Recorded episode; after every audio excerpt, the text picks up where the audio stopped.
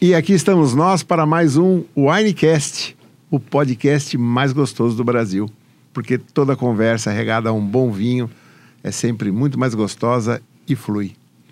E hoje conosco, olha só que delícia. Sensacional. Derico Ciotti. Tudo bem? Meu querido, um enorme prazer Como ter você, você? aqui no Winecast. Você sabe que a todos vocês que estão aqui prestigiando o Winecast, Marcelo Abrileri foi uma das primeiras pessoas com quem eu tive ah, o prazer de criar uma parceria na minha vasta e gloriosa carreira de ah, hoje 47 anos de profissão. Uau. É, você foi um grande incentivador, você foi uma pessoa que me ajudou quando eu era o, o começo de tudo. Aliás, eu- eu- lógico, eu tive o privilégio. Se você um dia pegar o livro do Derico, tem um livro dele lá que, logo no início, como é que chama? Sim, em busca dos óculos de grau. Tá lá um agradecimento, É, agradecimento especial, que me especial. deixou muito honrado. Porque vocês foram, você é o Márcio, né? Sim. Vocês foram de uma generosidade muito grande. Vocês me, me ajudaram muito. Até hoje, né? Imagina, A que gente isso. tem uma, uma, uma parceria de. A gente tem um de- carinho muito de grande, né? Carinho, exatamente isso que eu ia falar, de uma, de uma afinidade. É, a gente se encontra em, em férias, vamos para as Sim, praias e tal. sim. E a gente tem sempre uma, uma coisa que é interessante também, que hoje em dia está se perdendo um pouco, que é essa coisa de você é, é, aglutinar, né? De você Sim. é, agregar valores tão é, queridos nossos, né? Família, Sim. né? Então a gente se encontra na praia, pô, faz questão de ver como é que estão a, a mulher, os filhos, e mostra O os neto. filhos, o neto e tal. Então isso é uma coisa muito parceira mesmo, é Sim, uma coisa né? muito legal. Eu tenho um carinho muito grande por você. A recíproca é mais do que verdadeira, meu querido.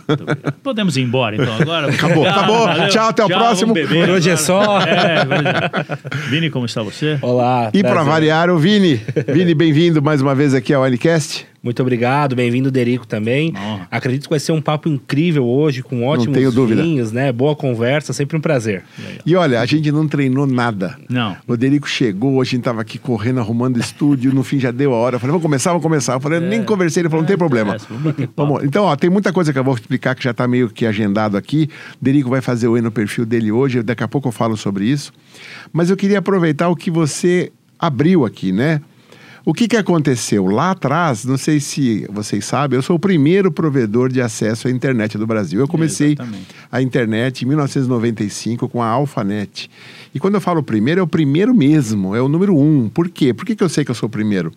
Porque quando a Embratel saiu para instalar as As- as primeiras redes, né? conexões, ela saiu para instalar três redes. Ela saiu para instalar da Alphanet, do Mandic e do Diodata. E os caras da, da, Embratel se falavam, porque eles estavam penando, porque eles nem sabiam como é, que ia era- fazer. Era, muita novidade, Era né? tudo novidade. Então eles ficavam o dia inteiro, a gente ficava lá, encostava com ele, como é que tá aí? Ah, a gente tem que empacotar o protocolo no X25, porque era, enfim, é mais técnico. E aí eu tava acompanhando tudo, né? Então eu sabia que tinha um cara lá no Mandic, uma turma no Mandic e uma, uma turma na Diodata, que é do Tavares. E nós fomos o primeiro que funcionou. Então a gente entrou no ar, e aí no dia seguinte já estava provendo acesso já. Sim. E mais uma semana depois, dez dias, entrou o Mandic e na sequência entrou o Diodata. Infelizmente a gente estava em Alphaville e aí a Telesp fez o favor de criar uma sobretaxa para as Para quem ligações. estava de fora, né? É que não era na São Paulo, São É, Paulo, então é. grande São Paulo começou a ser mais caro e eu comecei a perder usuário porque a conta telefônica dos caras vinha lá em Ia cima. Aí eu levei um ano e meio para conseguir vir para Berrini, para São Paulo. São Paulo. Fui parar na Berrini, que foi onde a gente se conheceu, É, né? E naquela época eu estava fazendo websites. É.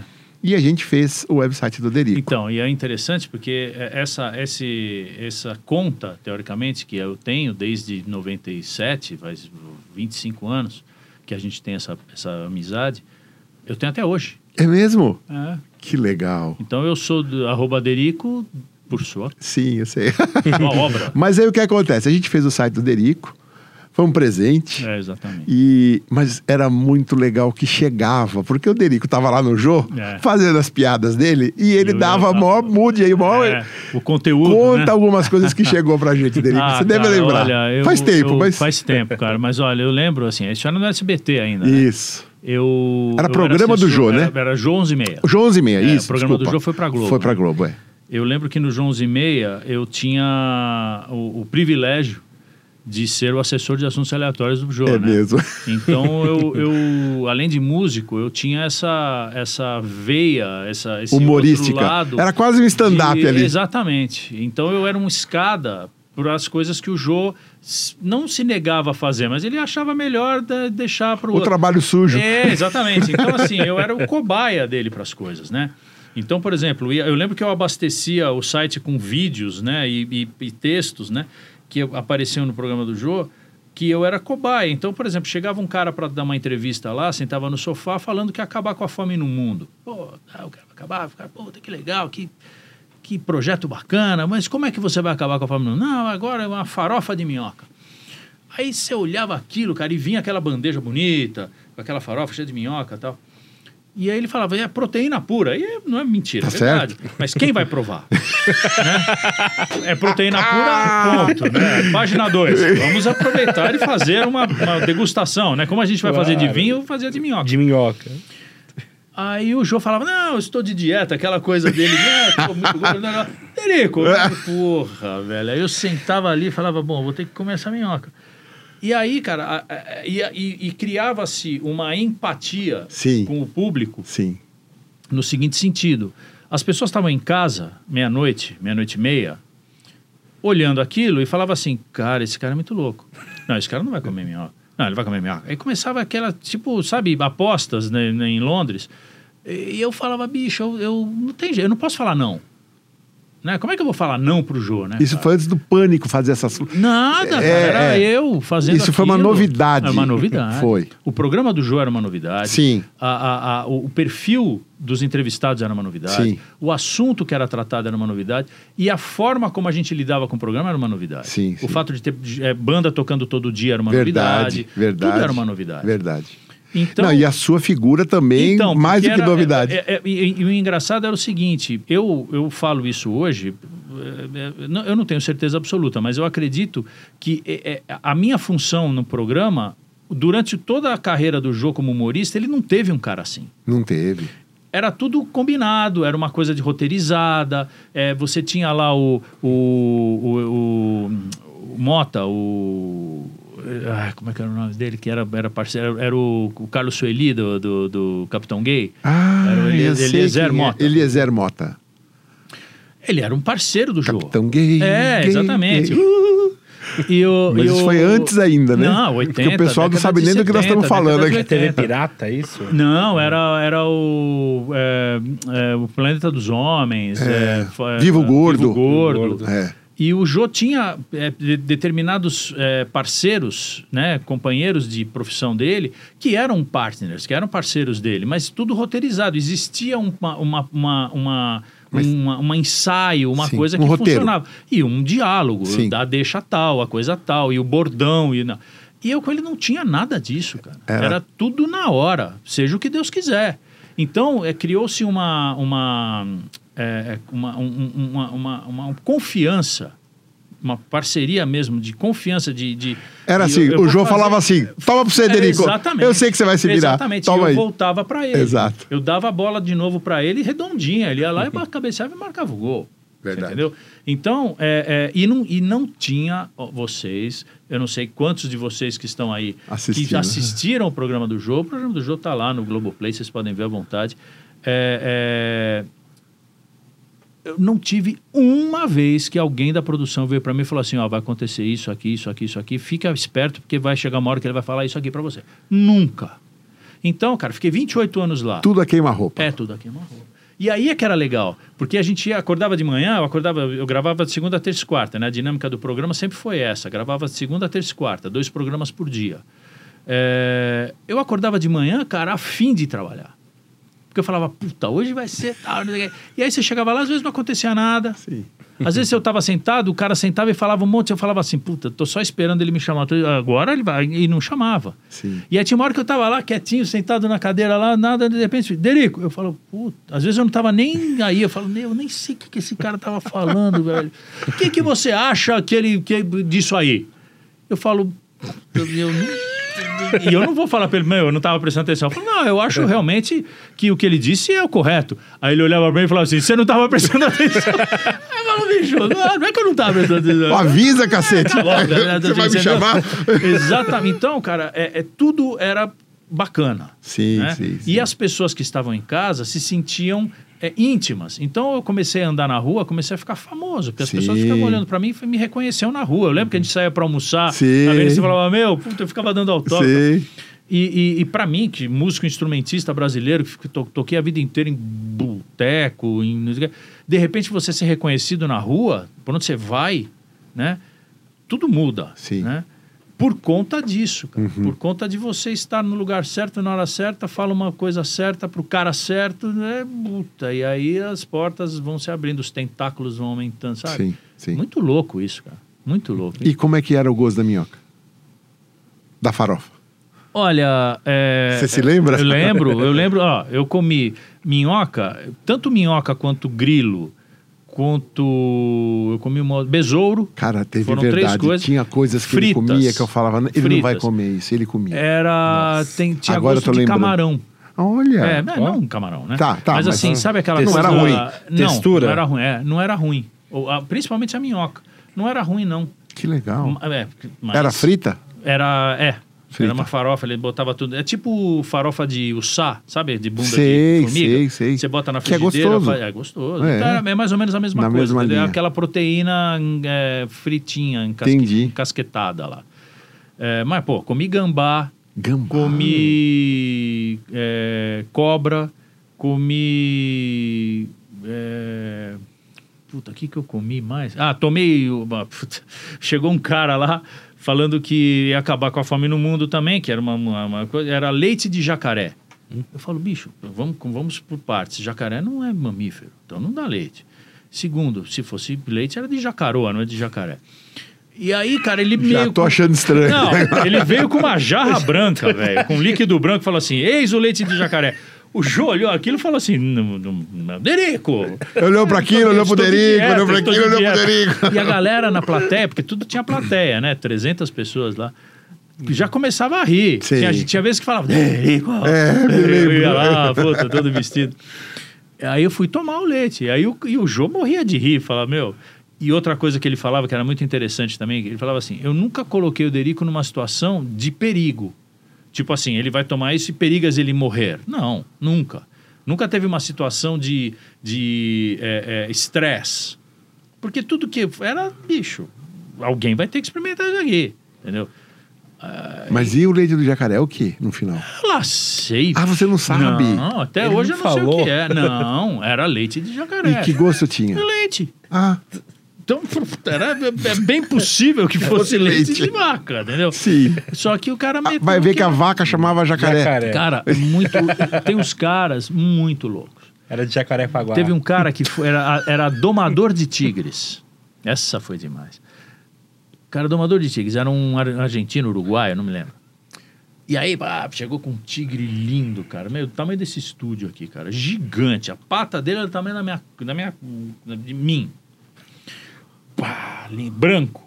Pum, gigante. Pá, parado assim, acorrentado, né? Numa plataforma móvel. Ficou na frente ali do, do, do, da- da- da- do sofá, o João entrevistando e o adestrador do lado. Sim, pero que, tá, não tá bom. Aí o cara falou assim, e o jogo começava assim, mas ele é, é domesticado? Sim, domesticado, é, é, é, tra- tranquilo e tal. Eu falei, puta, e eu sentado lá, né, meu? De terno e gravata e tal. merda. Aí o João falou assim, Delico, senta do lado do tigre. Eu falei, bom, se ele tá mandando eu sentar, cara, é porque não tem problema, né? E eu saquei que o tigre tava muito quietinho, assim, deve ter tomado um, um sossega-tigre, né?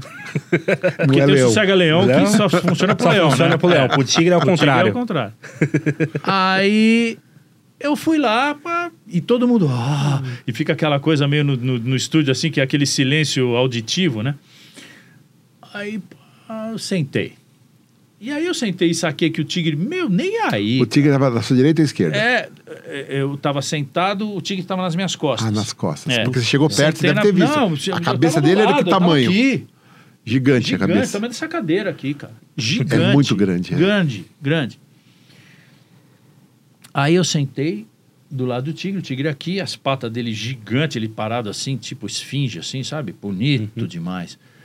Aí eu falei, bom, tá sossegado. Deitei nele, No tigre. no tigre, Eita. deitei. Aí, uau. E o tigre. E eu falei, meu, muito bom. E aí eu comecei a ver a textura do pelo dele, né? Pelo é, é, bruto, sabe? Não é aquela coisa macia. Era um negócio. Grosso, né? Grosso mesmo. Tipo. Falei, bom. E sossegado. Aí eu ouvindo lá, e eles aqui, né, conversando. O tigre aqui, eu virado pra, pra, pra, pra, pra, plateia e os caras aqui blá blá blá blá blá blá. E o João falou assim: Mas o tigre tá sossegado, o Derico tá deitado no tigre praticamente, não tem perigo. Aí o adestrado falou assim: Não, pero um tigre é sempre um tigre. Aí eu já levantei e falei: "Pô, se o cara tá falando isso, o João falou assim: Derico, levanta daí com calma, mas levanta daí. Aí eu levantei tal, não aconteceu nada. Mas assim, foi a única situação em que o próprio cara colocou em xeque aquela possível tranquilidade que estava acontecendo. só, Entendi. em 28 anos. Mas o cara, sabendo que poderia ter. Deveria ter falado, não, melhor não. É me- né? Nada. Mas não falou, quer- né? Não, e eu deitado no tigre, velho. Deitado. Bom, mas pelo deitado. menos você curtiu ali, né? Ah, cara, eu esfregava a careca assim. Muito bom, velho. Que legal. Muito As bom. pessoas tiveram essa experiência, né? É, então, E isso o, é que é o legal. tigre é uma, engraçado que ele, ele tem um lance que atrai a gente, né? A gente tem vontade de mexer. O, felino é tem isso, né? muito exótico, É. cara. É um negócio muito diferente, sabe? É, é diferente de você pegar um cachorro bravo. Você tem medo do cachorro. Sim, bravo. Mas sim. do tigre não, cara. É. Parece que é uma... É uma, Uma hipnose, né? É, é exatamente. É uma sedução. É sedução boa. É incrível, cara. É um, Ele é muito um lindo, né? bicho lindo de morrer. É. Sabe, peludão, bacana e imponente. E você saca que ali, se ele não tivesse meio dopadão, era in- indomável. Sim. É um, é um animal indomável. Muita força. Muita força. Muita força. Muito legal. Eu tive umas experiências muito legais. Ah, eu me lembro, me lembro. Eu não vou lembrar agora, mas eu me lembro que toda noite assistia. Fora as musicais, né? Sim. Fora as musicais. As experiências musicais para mim foram as mais as mais contundentes assim, cara, porque eu toquei com pessoas que eu jamais na minha vida eh, imaginaria um dia ter a oportunidade de tocar, né? Então é muito legal. Isso é muito legal. Me deu uma Pessoa- normalmente terminava com o convidado Com- que tocava sentado lá É, no piano. Exatamente. Muitas ou das cantando. vezes. é, é, o João mesmo dizia isso, né? A gente tinha algumas reuniões com ele, assim, para aparar arestas, né? Coisas que acontecem, né? Principalmente em 28 anos de, de, de, de convivência. Mas eu, a gente. Ele falava assim, ele falava. Muitos dos, dos artistas que vêm aqui pedem para tocar com vocês. Que legal. Então, toquem direito. Sabe umas coisas assim? Estudem, ensaiem, façam o seu melhor, porque as pessoas vêm. E era verdade. E a gente mesmo não sacava isso. A gente tava lá, meio, tá, não sei o quê, ah, que bacana, poxa, que ótimo tal. Mas não, cara, é, a- aí as fichas vão caindo, você vai percebendo o quanto que você precisa estar antenado e integrado à, à- àquela qualidade que está sendo apresentada, né? Porque o João é uma pessoa de muita qualidade Sim. e um profissional de muita competência. Então ele não pode estar a- agregado a pessoas incompetentes, é, é, é, é, medianas, né? É, tem que ser tudo top, né? Para ele poder ser o top, né?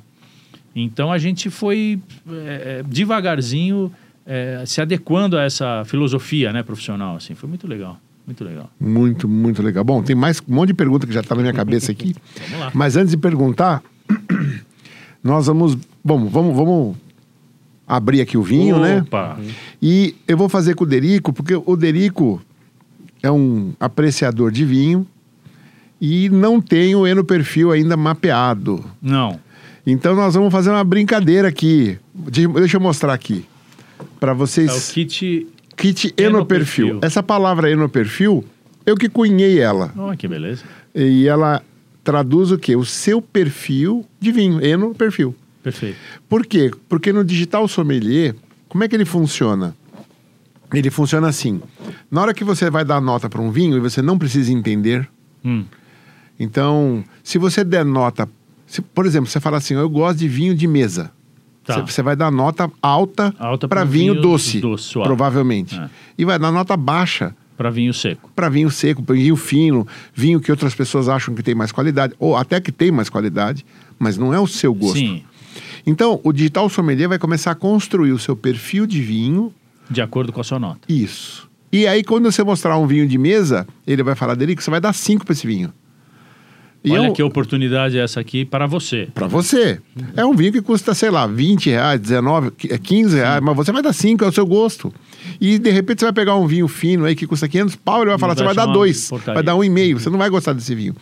Então, o digital sommelier, não, ele não tem juízo de valor.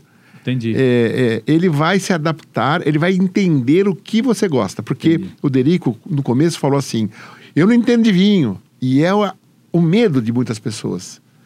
É, porque na verdade você quer ser, você quer achar que para que as pessoas, ah, puxa, ele entende. É. Não. Então eu tô aqui para desmistificar. Exatamente. Então, você vai tomar o vinho e você vai. E eu não quero saber se tem nota disso. Você não, você não tem que buscar Tá. nada. Você só tem que falar o Nota seguinte: de foto. 0 a 10, que nota que eu dou para esse vinho? Como é de, é até De 0 a 5, 5, né? É. De meio e meio. De- Como, é de como vai até 5, você você fala, ah, eu daria 8 para esse vinho. Então é um 4. Tá. Entendeu? Então o Vini vai, vai, por favor, fazer as honras aí, servir. Lá. A gente vai conversando. E ele vai. E aí, a hora que ele te falar, ó, tem um pronto aqui, a gente Pronto. dá uma interrompida, você Ok. dá uma nota. Ótimo. E aí você vai começar a botar a nota no aplicativo, Ah, tá. tá? E ele tem que entrar no, no, no, no, no kit, né? No kit. Então Eu deixa, deixa eu kit. só ajudar ele aqui a, a, a escanear direitinho. Deixa eu botar meu óculos. É o Tá. MT10 o dele. Ah, tá bom. Muito bom. Que beleza, hein? E no final, no final, nós vamos todos para o ordenar Sambu, né? o Eno perfil dele vamos pegar um vinho. Tomara que a gente tenha algum aí.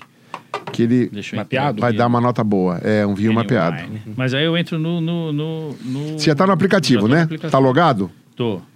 É, deixa eu ver aqui uma coisinha que eu não lembro assim de Bom, cabeça. já vou colocar o primeiro aqui. ah, né? digital sommelier aqui, ó. Tá vendo? Tá. Mostrar pra câmera aqui pra todo mundo ver. Depois se der pra dar zoom, top. Então, ó, digital sommelier. Hum. É o meu celular é uma bosta. Não, imagina. então aqui, ó, você vai entrar aqui em cima nesse combo e vai pegar Kit, kit o é no perfil. Perfil. Isso. Ah, tá com a vista boa, hein? É, tô de óculos. Só faltava Tô essa de óculos. Ele não tá olhando por cima do óculos. né? Não, é que esse aqui é pra perto. De longe eu vejo bem. E aqui você vai escolher o. o, o- A, a nota que eu vou dar pro vinho, ou, o combo. Não, não, pera um pouco. Aqui é pra você saber do kit. Pera aí, manual. Avalie vinhos do kit. Cliquei no lugar errado. É avalie vinhos do kit. O kit é pra você saber o que, que é, né? Então agora avalie vinho, selecione a sua versão. Essa versão aqui é o MT10, tá vendo? Cada Ah, tá. kit. Cada porque, kit tem uma Porque versão. muda, né, os É, o combo, entendi. É. Então vamos botar aqui o MT10. MT10 aqui, tá vendo? ó? MT10. MT10. Top. Então já estamos aqui. Já sabemos qual é o vinho 1, beleza. Vamos Tá. colocar o vinho 1 já. Já vai pro vinho 1? Então vamos fazer já o vinho 1. Pode fazer. Então, eu Manda não posso bala. ver, né? Não, você, você- aqui não tá falando Ah, qual é. Fala qual é o vinho. Depois, depois você pode entrar e ver. Tá. Tem um link. Posso pegar? É Pode, é seu, é seu. Então, ó, o que, que eu vou pedir pra você fazer? Dá uma chacoalhadinha pro aroma exalar. Sente o aroma. Não é? meu? Deixa eu tirar o óculos.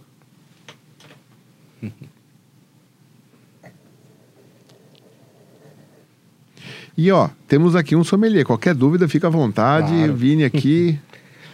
Curioso para ver a nota que ele vai dar, as impressões, né? É, sempre, um- é sempre muito interessante acompanhar É. né, esse processo. Sem contar que isso é uma brincadeira pra você fazer em casa no fim de Claro. semana. É muito legal, né? É. E certamente Você não precisa surpresas. gostar, tá? Tem todo tipo de vinho aqui. Hum, Então, que nota que você dá? esse vinho eu não gostei. Não gostou? Não. Bota aí a sua nota. Sabe o que eu é acho, meu. Vini? Ele tá meio fora de temperatura, né? Um pouco. Não é o meu. Não é o seu gosto. Não tem problema. Gozado, né? Não tem problema. Isso não quer dizer que eu não vá beber ele inteiro. né? Eu não sou palhaço. Então, ó, no kit a gente coloca vinho de range aqui, aqui, com muito ácido, muito tânico, mais doce, menos doce, que é justamente que a gente precisa pegar o que ele não gosta, o que ele gosta. Claro. Meio, um e meio.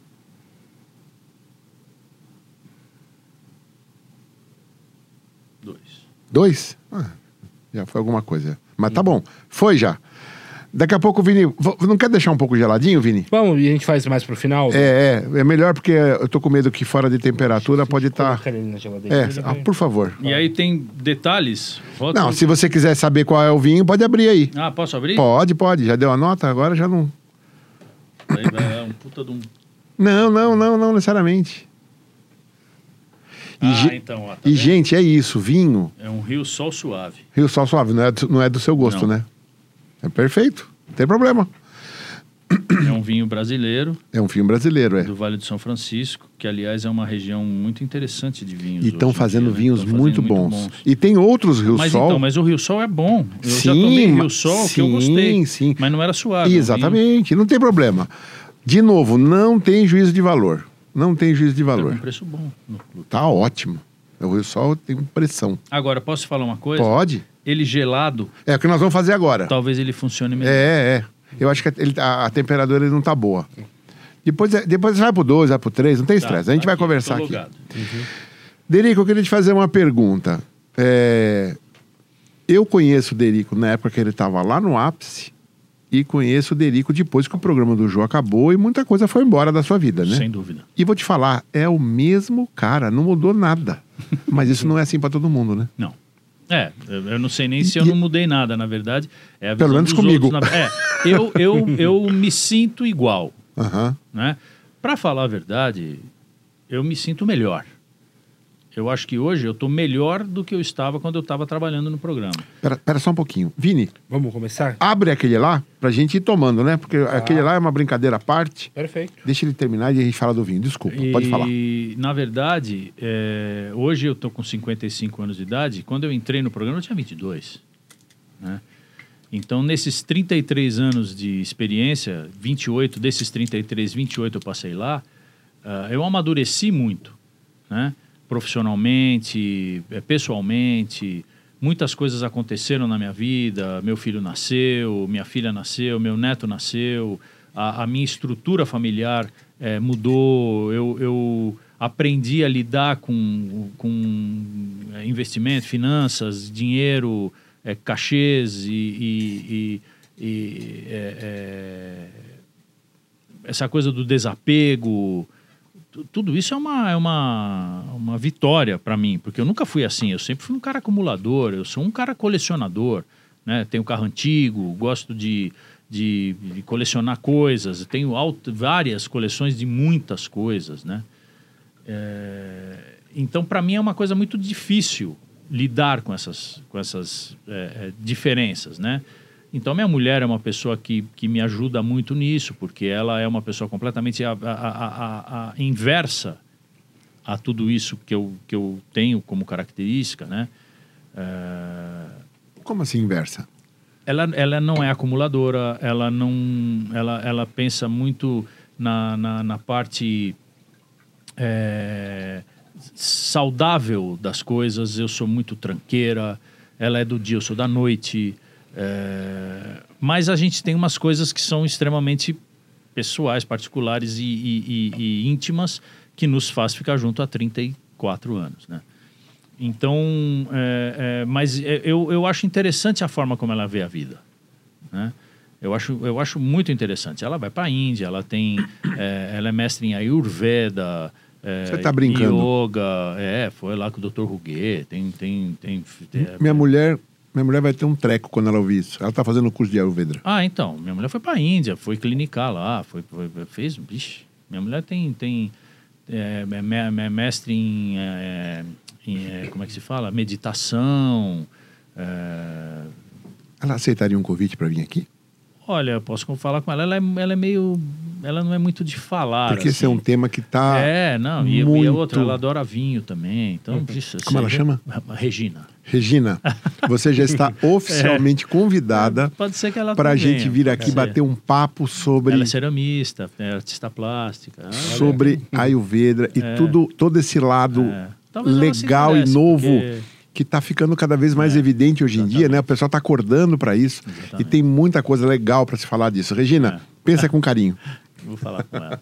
Mas, na verdade, é, é- é- é- esse mundo é um mundo um pouco distante da, da minha realidade. né? Sim, é outra coisa. É muito diferente. Mas, ao mesmo tempo, é muito sedutor, né? Falando das seduções da vida, é muito interessante você embarcar numa dessa. Eu, eu Ela talvez... te dá quichari pra você comer também? Putz, não, faz kefir, essas coisas de deixar os bichos Sim, vivos lá. sim. Tal. É, ghee, ela faz a própria manteiga e tal. Então tem essas coisas assim, tem uma horta em casa, é, é- Muito é uma- legal. ela dá os óleos essenciais, né? E, e isso é muito interessante. Só que eu tenho um outro lado podre da minha vida que me, me abastece muito. À noite, ah, o Jack Daniels, ah, sabe? Essas coisas que... Não que- é podre. Não, podre do, do- do que eu digo... Do, do- Comparado com a Elvidra. É, do- com- comparado com o Olimpo, eu tô no submundo. Sim, sim, ok, né? é verdade, podre. Mas, na verdade, é, faz parte da minha vida, né? Eu tocar, eu fazer show, eu ir em boate, é, é, é, esticar à noite, jantar depois de tocar, essas coisas que são não muito saudáveis, Sim, sim. É, é, é, é- é parte da minha rotina, Uhum. né? Viajar a hora que eu deveria estar almoçando, é, é, jantar na hora que eu devia estar dormindo, Uhum, né? Então, ao mesmo tempo, eu faço ginástica todo dia, pedalo, falei para você, pedalo 20, 25 km três, quatro vezes por semana. Então, eu sou gordo. Nos fins de anos, anda muito na praia. Anda direto. Então, o negócio é assim, eu sou gordo porque eu como muito e como errado, e como em hora errada. Então, assim, é uma, eu tento compensar uma coisa fazendo, não sei se isso é o certo, se não é o certo. Minha mulher acha que não, que não é o certo. O certo era eu estar regrado. Só que eu, eu não tenho essa capacidade, né?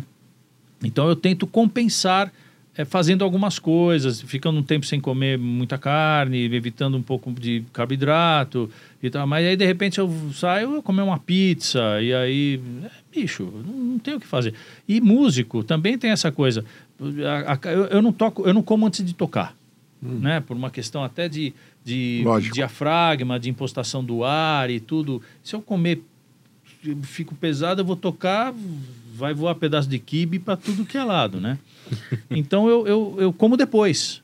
Só que aí eu ataco 10, termino meia-noite, eu vou jantar meia-noite e meia. E eu não vou jantar e depois eu vou passear no bosque até as. Não, eu vou jantar, eu vou pro hotel, eu vou dormir.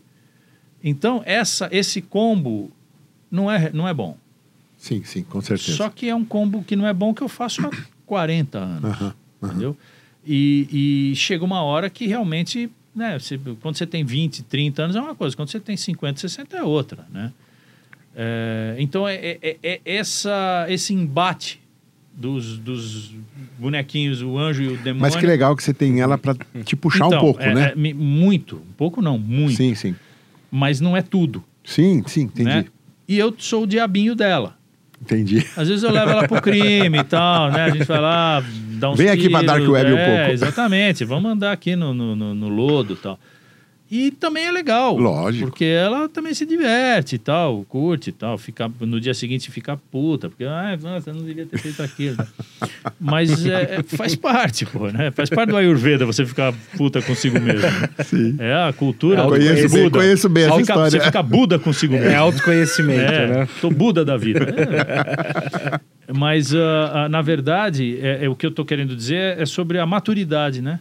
Eu, eu hoje sou um cara muito mais maduro. Eu acho que eu saí de lá com algumas perdas e muitos ganhos. Sim. A perda é, é, é muito, muito, muito material.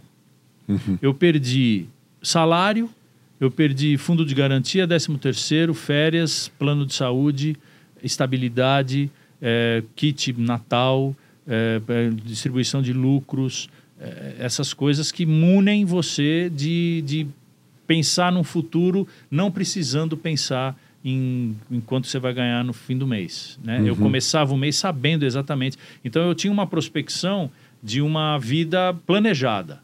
Hoje eu não tenho mais isso. Isso faz muita diferença. Sem dúvida. Né? Ao mesmo tempo, eu saí de lá com um, um patrimônio de network, eh, nunca me faltou trabalho, nunca me faltou convite. Por quê? Porque as mesmas... Mas não está no automático, né? Não Agora tá, você não, precisa. Eu, eu preciso fazer Exato. acontecer.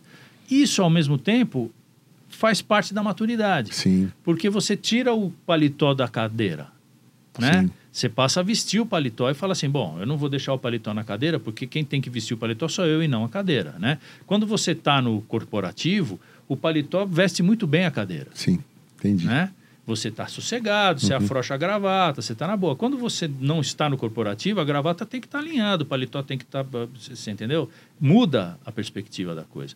E ao mesmo tempo, é, te dá uma liberdade você não estar no corporativo. Porque você tem a agenda liberada para você fazer o que você quiser, você tem uma, uma flexibilidade de valores, você tem uma flexibilidade de aceitar os convites que chegam a você, é, você está mais plural, né? você, não, tá, você não, não, não, não, se remete a mais ninguém. É, tem o seu lado. Tudo tem positivo, pró e contra. Tudo tem pró e contra. Mas, na verdade, eu acho que o material, se for levar para o lado material, a estabilidade é uma coisa que no Brasil hoje é fundamental.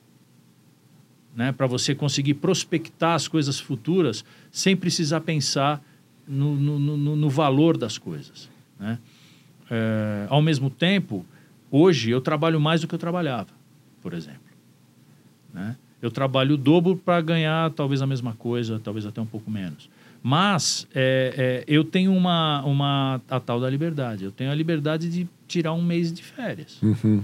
De falar assim, quer saber, cara, esse mês, como é que nós estamos de grana? Ah, não, tá legal. Eu falei, então, ó, hoje eu não, esse mês eu não vou trabalhar. Eu vou tirar de férias, vou viajar, vou fazer as coisas, fui pra praia, tal, não sei o que, Uhum, tal, curtir. uhum. Volto agora, tô, tô, tô que nem um maluco.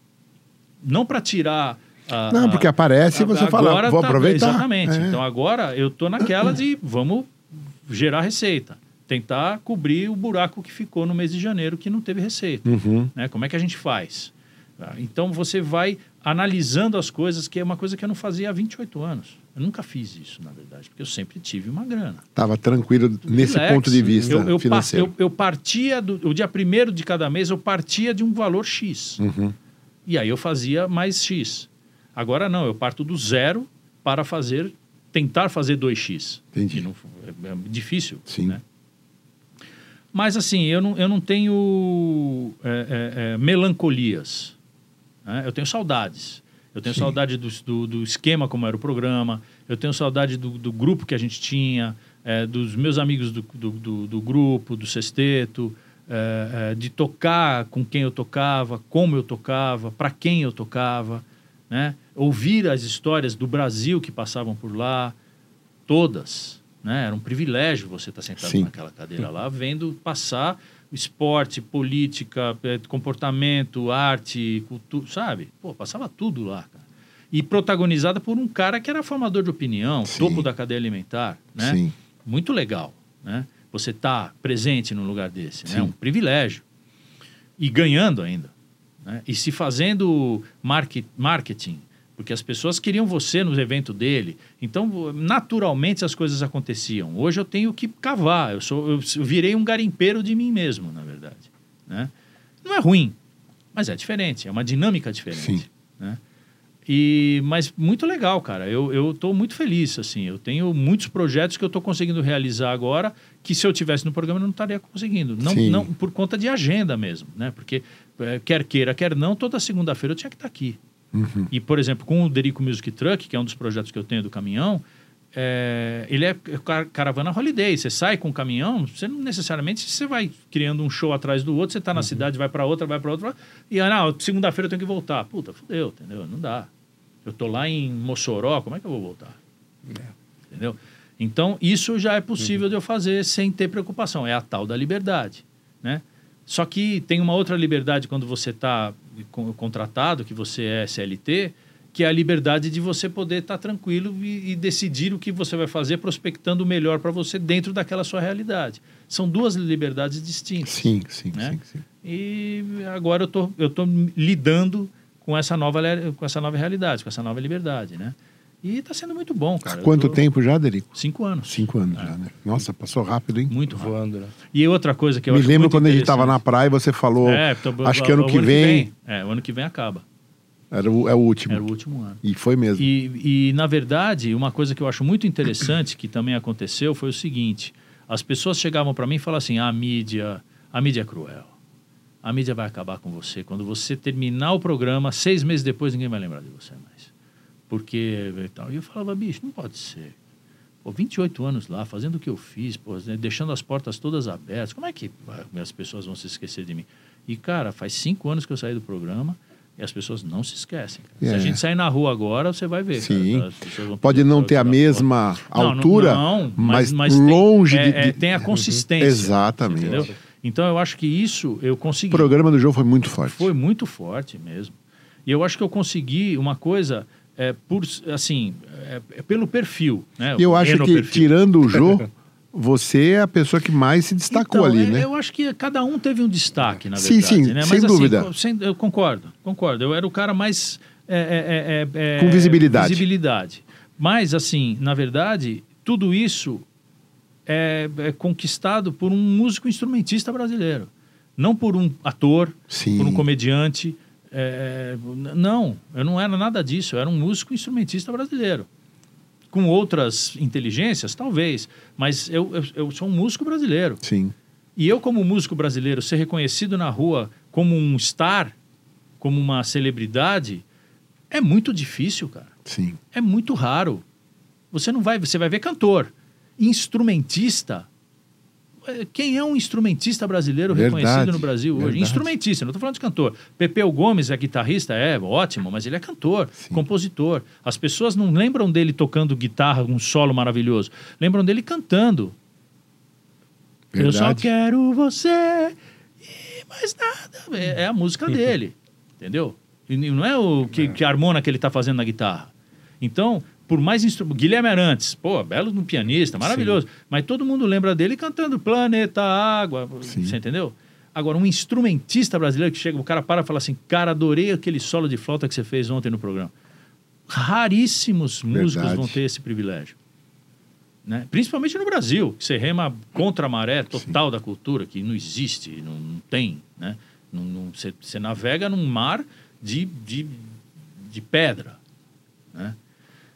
Então, cara, eu acho que é um legado, na verdade. Isso em palestras, quando eu sou convidado para falar para criançada, molecada, assim, né, de, de projeto social, de, de, de, eh, corporação musical, no Brasil inteiro, cara. Eu falo disso. Eu falo sobre essas expectativas e essas características do meu trabalho. Né? O que, que eu consegui realizar sendo quem eu sou no país onde eu vivo. Né? Se, se, se a gente estivesse conversando isso na Áustria, em Viena, Era ia outra ser história. completamente É, diferente. É, mas eu concordo, entendi totalmente. Entendeu? Então, é mesmo isso que a gente está fazendo aqui. Pô, você tem um podcast de vinhos num país que toma cachaça e cerveja. Sim, é outro desafio. Porra, cara. Imagina, cara. Né? Então, assim, dadas as devidas proporções, a gente rema no mesmo mar de pedras. Sim, Né? Você com o seu negócio, eu com o meu. sim. Mas a, a- a maré é a mesma. Uhum. Se bobear, o oceano é o mesmo. A maré não está a nosso favor, não, né? de jeito A nenhum. gente tem que remar muito. Muito raramente ela vai estar a nosso favor. É. E se ela tiver a nosso favor, ou a gente está dormindo, né? ou a gente está no banheiro, ou a gente tá, puta, em algum lugar a gente está. Mas não vamos estar. é. Saúde! Saúde. Agora eu quero saber o seu gosto desse vinho aqui. Esse aqui é um que o Vini trouxe aí. Vamos ver. Ah, esse aqui já é completamente. É outra Pelo buquê. Já é outro vinho, né?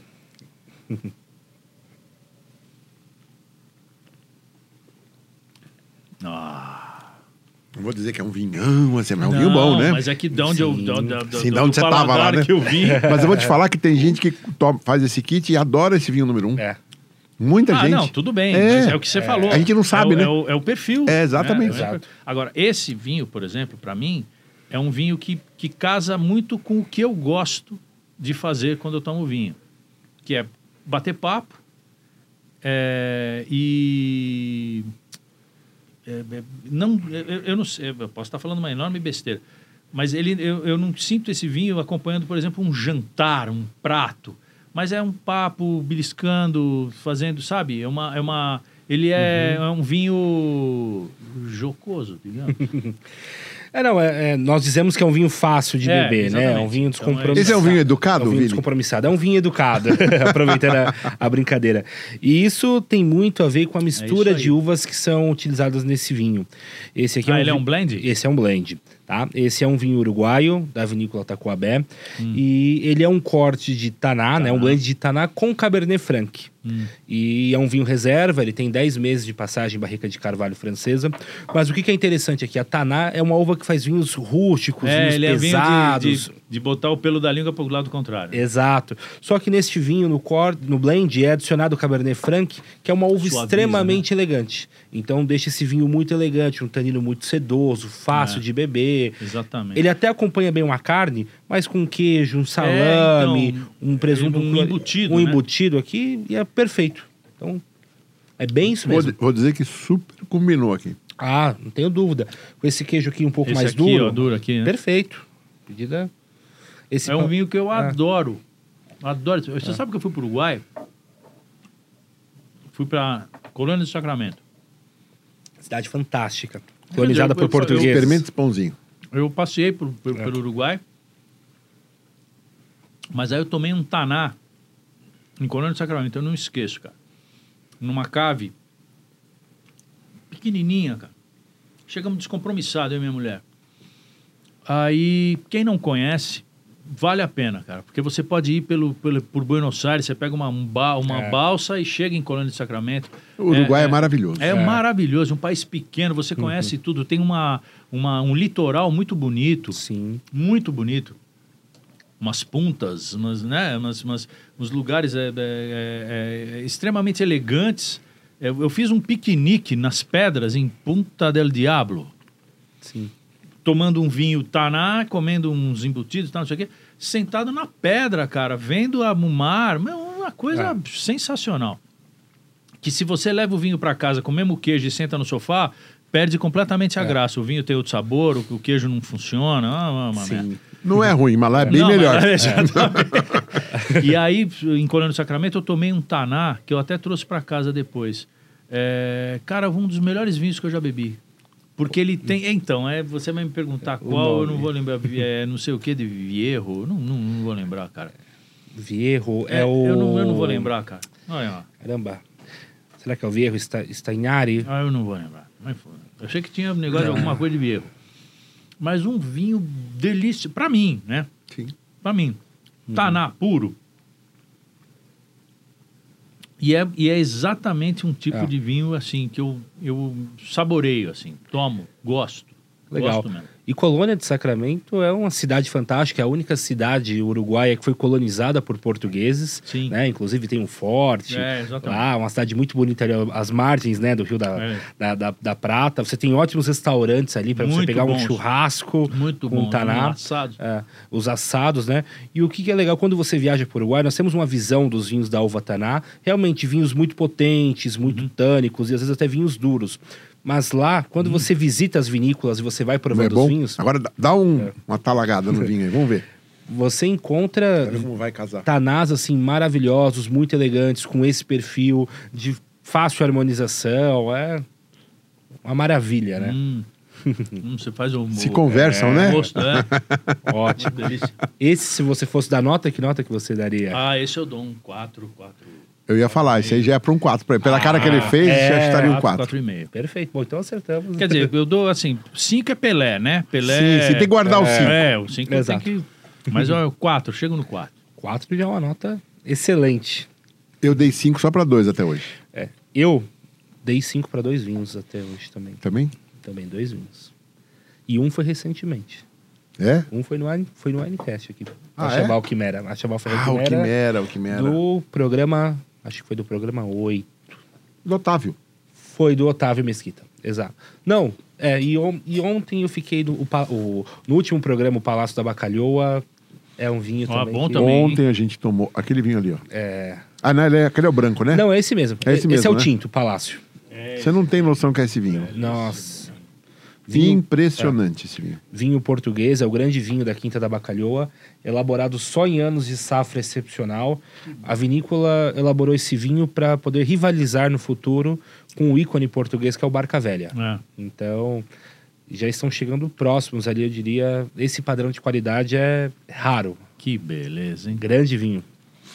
Derico, e o grupo? Que fim levou o sexteto? Você tem contato com eles ainda? Bom, vamos falar dos mortos. Rubinho morreu em 99, Que dó, né? era o guitarrista mudo, né? Aquele que não falava nada. Ele era mudo mesmo. Gran- né? Não, falava. Ah, ele falava? Era uma, era uma, Era uma. uma, uma fachada. Nossa.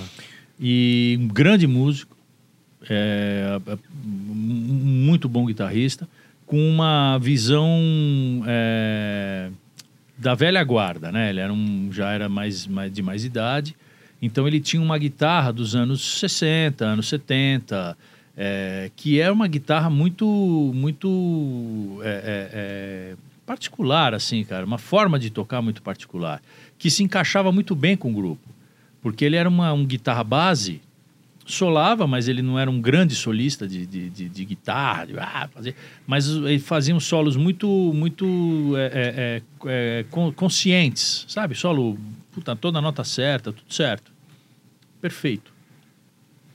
Mas ele era muito bom centrando, ele era muito bom harmonizando, ele era um, era um aquele cara que você quer ter na banda, sabe? Porque ele agrega um valor maravilhoso, assim, né?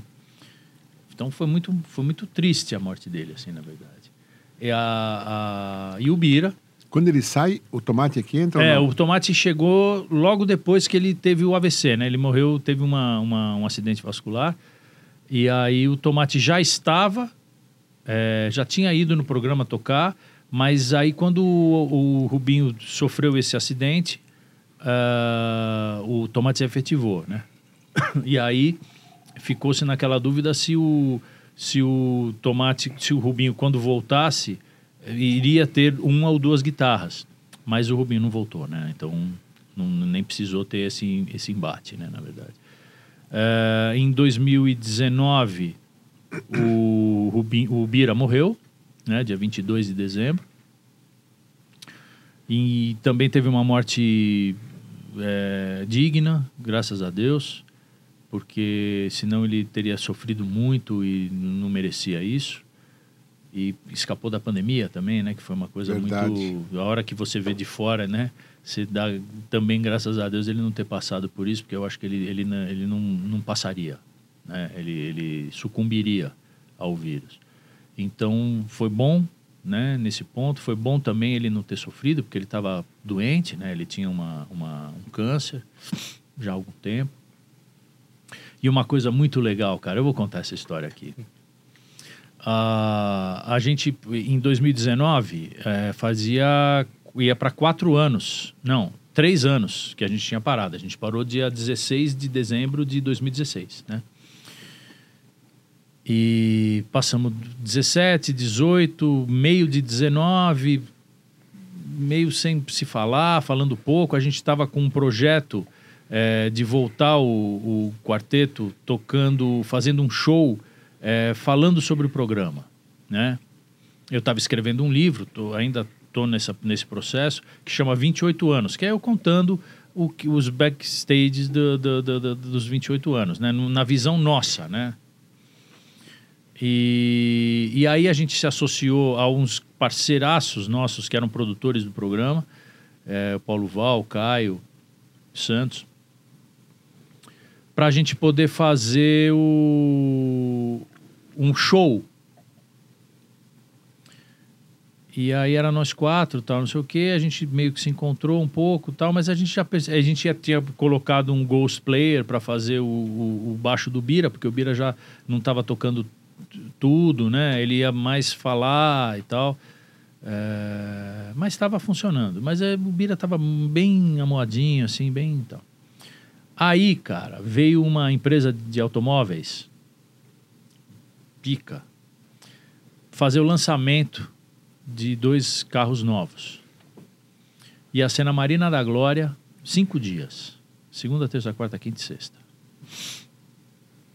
Em setembro de 2019. E a gente começou as tratativas em julho. Eu falei, olha, cara, falei pro presidente da empresa. Tava lidando com os top, top, top. Ah, eu quero uma coisa que, que coloque o nome da empresa como é, é, milagre. Conseguimos um feito. Eu falei, olha, cara, vocês querem conseguir um feito, cara? Junta o quarteto de novo. vocês vão. Isso vai dar uma mídia espetacular e vocês vão ser os únicos, cara. Três anos depois, vocês conseguem juntar o sexteto, o quarteto de novo. Que foi o quarteto que terminou. Eu, Biro, Miltinho e Osmar. Pô, o projeto é genial e tal. Vamos. Quanto que você? Eu falei, puta, pá. Eu falei, olha, não ponha o dinheiro na mesa ainda, que eu preciso convencê-los a fazer. Porque eu faço. Eu sei que o Osmar faz. Mas o Bira tá muito doente. Eu não sei se ele vai topar. Não, a gente faz tudo, chama helicóptero, assim, tipo, meu, vamos fazer. Falei, tá bom. Aí liguei para todo mundo, liguei pro meu time, meu time tava lá em Juiz de Fora, cuidando de galinha. Ninguém, sabe, cada um na sua. Sim. Falei, cara, pintou isso aqui, é uma puta de uma bala. Cinco dias no Rio de Janeiro, tudo pago. Vamos lá tocar, cara, uma hora e meia ali na Marina da Glória. Ah, topo, topo, tá. Aí eu fui falar com o Bira. Falei com a mulher dele, com a Zeni. Falei, Zena, pintou isso, isso, isso. Aí o Bira, será? Eu falei, olha, cara, eles querem a gente. Eu vou botar um ghost player, vou botar um cara para fazer baixo no lugar dele. Ele vai lá, lindo, maravilhoso, fica lá, tira foto, faz toda a parte de mestre de cerimônia que ele sempre fez. As pessoas vão querer ele lá como uma entidade, uma pessoa que querida. É, mas é avião? Então eu falo, cara, não se preocupe com isso. Só pergunta para ele se ele topa. Topa. Falei, tá bom. Aí o que, que eu fiz, cara? Eu montei uma estratégia de colocar uma produção só para ele. Meu, caro, caro, foi um evento caro. Mas assim, eu estou contando essa história não pelo valor, mas pelo que agregou de valor. Uh, chegamos lá no domingo para começar a tocar na segunda. Aí tinha uma produtora, Cláudia Doriço, que só cuidava dele. Chegou de andador. Ah, ele estava assim debilitado já. De andador. E meio. Onde, onde estou? Sabe aquelas coisas? Assim, tinha um pouco de mise-en-scène também, mas. mas, ai, porque o, o, o avião realmente me dá nas costas, eu preciso dormir. E aí, puta, a gente, ô, oh, Bira, que bom que você veio, tal, não sei o quê. E elegantérrimo, sempre de terno, e-sharp, aquela coisa dele, né? Domingo. Segunda-feira acordou, tal, quietinho, não sei o quê. Fomos passar o som, fica aí, Bira. Eu passava o som para ele, que eu sou contrabaixista também. Contratamos um baixista lá no Rio para tocar, um cara muito legal também. À noite, tinha uma van e tinha um carro para ele. Tipo assim, cara, você é o nosso Pelé, Neymar. Chegou, pusemos uma cadeira no gramado do, da Marina da Glória, com aquela marina atrás, um negócio lindo, cara, lindo, lindo. A, a, empresa fez um palco com os dois carros, um de cada lado, uma coisa chique. E a gente tocando na Marina da Glória durante uma hora e meia para a galera que tava lá. Só que deu mídia. Então iam os atores da Globo, foi uma galera para curtir mesmo lá, né, tal. Foi gente da Canja, o Jorge Israel, uh, o Neila Torraca, sabe, uns caras lá, uns pigas. Bom. Aí, primeiro dia, fiquei sentadinho lá. Ele é o Zeni. Ah, o casalzinho, né, sentadinho lá tal. E a galera ia tirar foto, ele todo feliz tal. Eu falei, Bira, no meio do show, falei, cara, uma música, velho não, não. Eu, a galera, é, vira, vira. Meu, aí, uma, meu, uma. Garota de Ipanema, velho. Pega tum, tum, tum, tum, vai embora. Ah, eu desci do palco, peguei ele, de andador. Vamos lá, Beira. Aí todo mundo, é, é, e tal, e foi, 15 minutos, tal, subiu.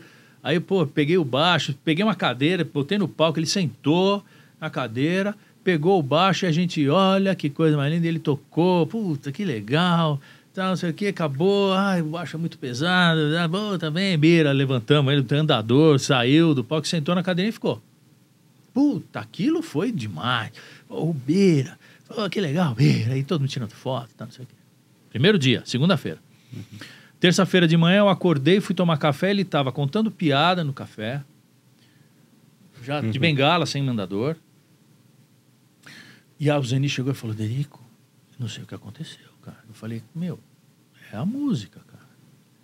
Você chacoalha Que o cara, legal, o cara. cara se enche de é uma, é uma injeção de energia que você dá no cara. Que Injeção de legal. vida que você dá Aquele no cara. contato com o público, né? E pai, mas ainda tá mas sabe, o olho já brilha mais, o cabelinho já tá mais. ainda já- Terça-noite, vamos lá. Sentamos, ele tava lá na cadeirinha, tá, não sei o quê, de bengala, já não tava mais de andador.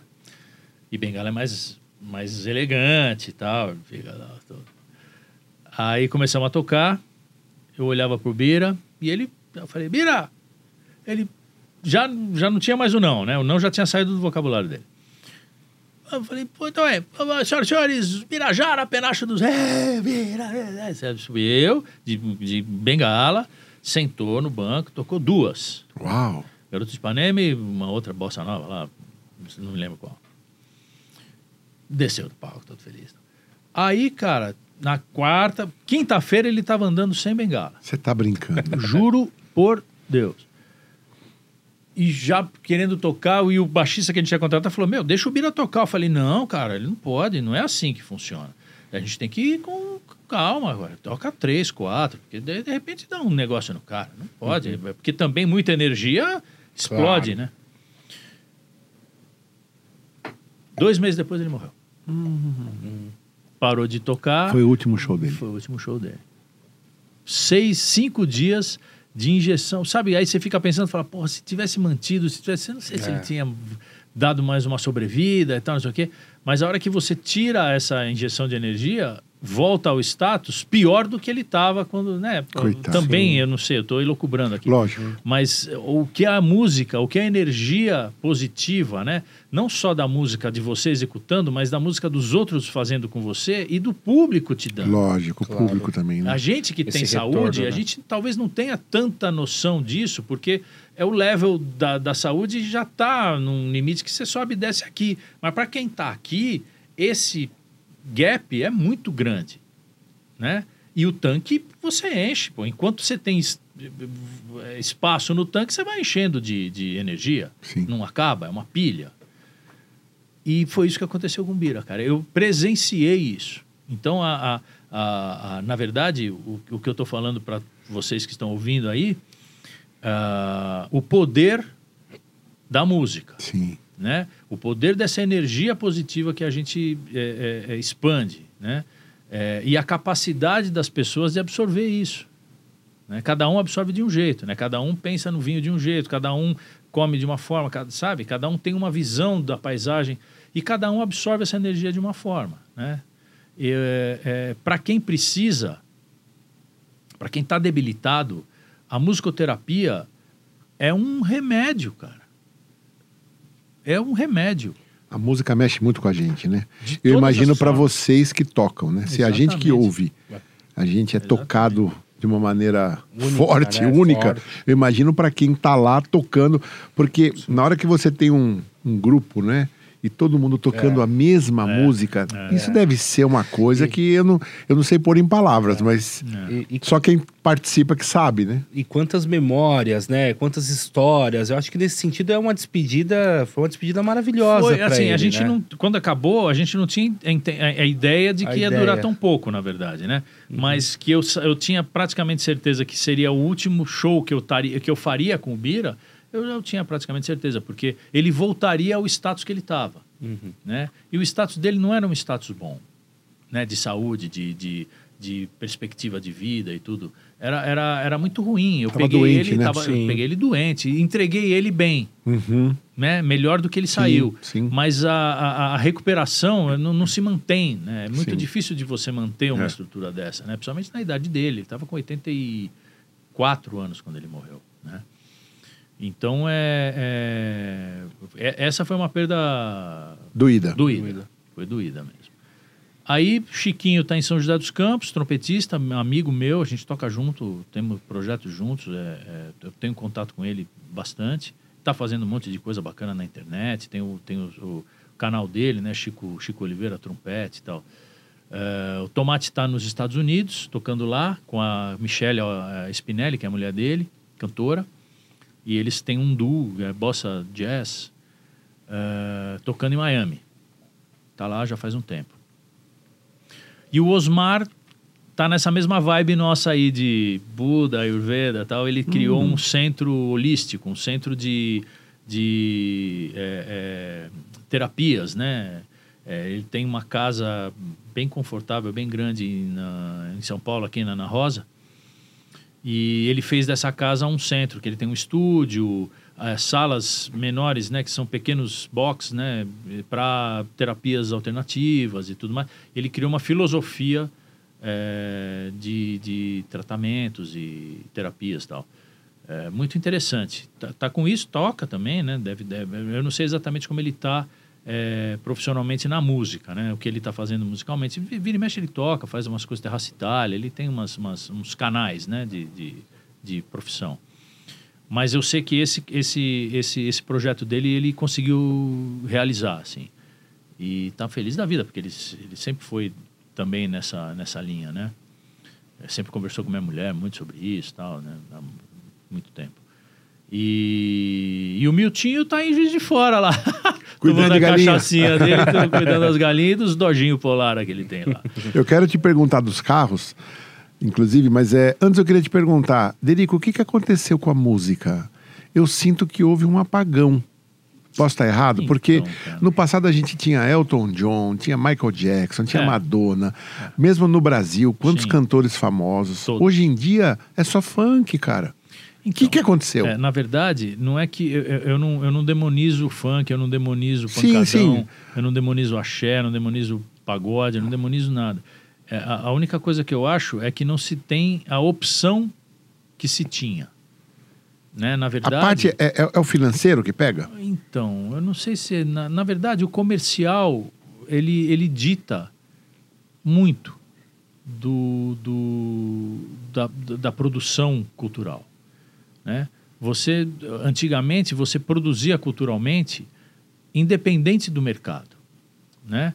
Você tinha Jardim Macalé, você tinha Luiz Melodia, você tinha Jorge Maltner, você tinha Tom Zé, você tinha é, é, é, é, nomes do Arrigo Barnabé, Hermelino Neder, Itamar Assunção. Mas que nem o Brasil teve o traje a rigor. Não, então, mas eu tô falando de, de Ok. nomes underground. Mas, aí eu tô tipo falando, assim, aí vamos falar tudo. do rock, então. O rock teve um momento em que ele comercialmente era extremamente viável. Era um grande negócio. Barão Uhum. Vermelho, era um grande negócio que de abelha, RPM. eh, RPM, Capital Inicial, eh, Legião Urbana, né? É- era um grande negócio. Ganhou-se muito dinheiro com, com bandas de rock, né? Até a hora que o rock não foi mais um negócio.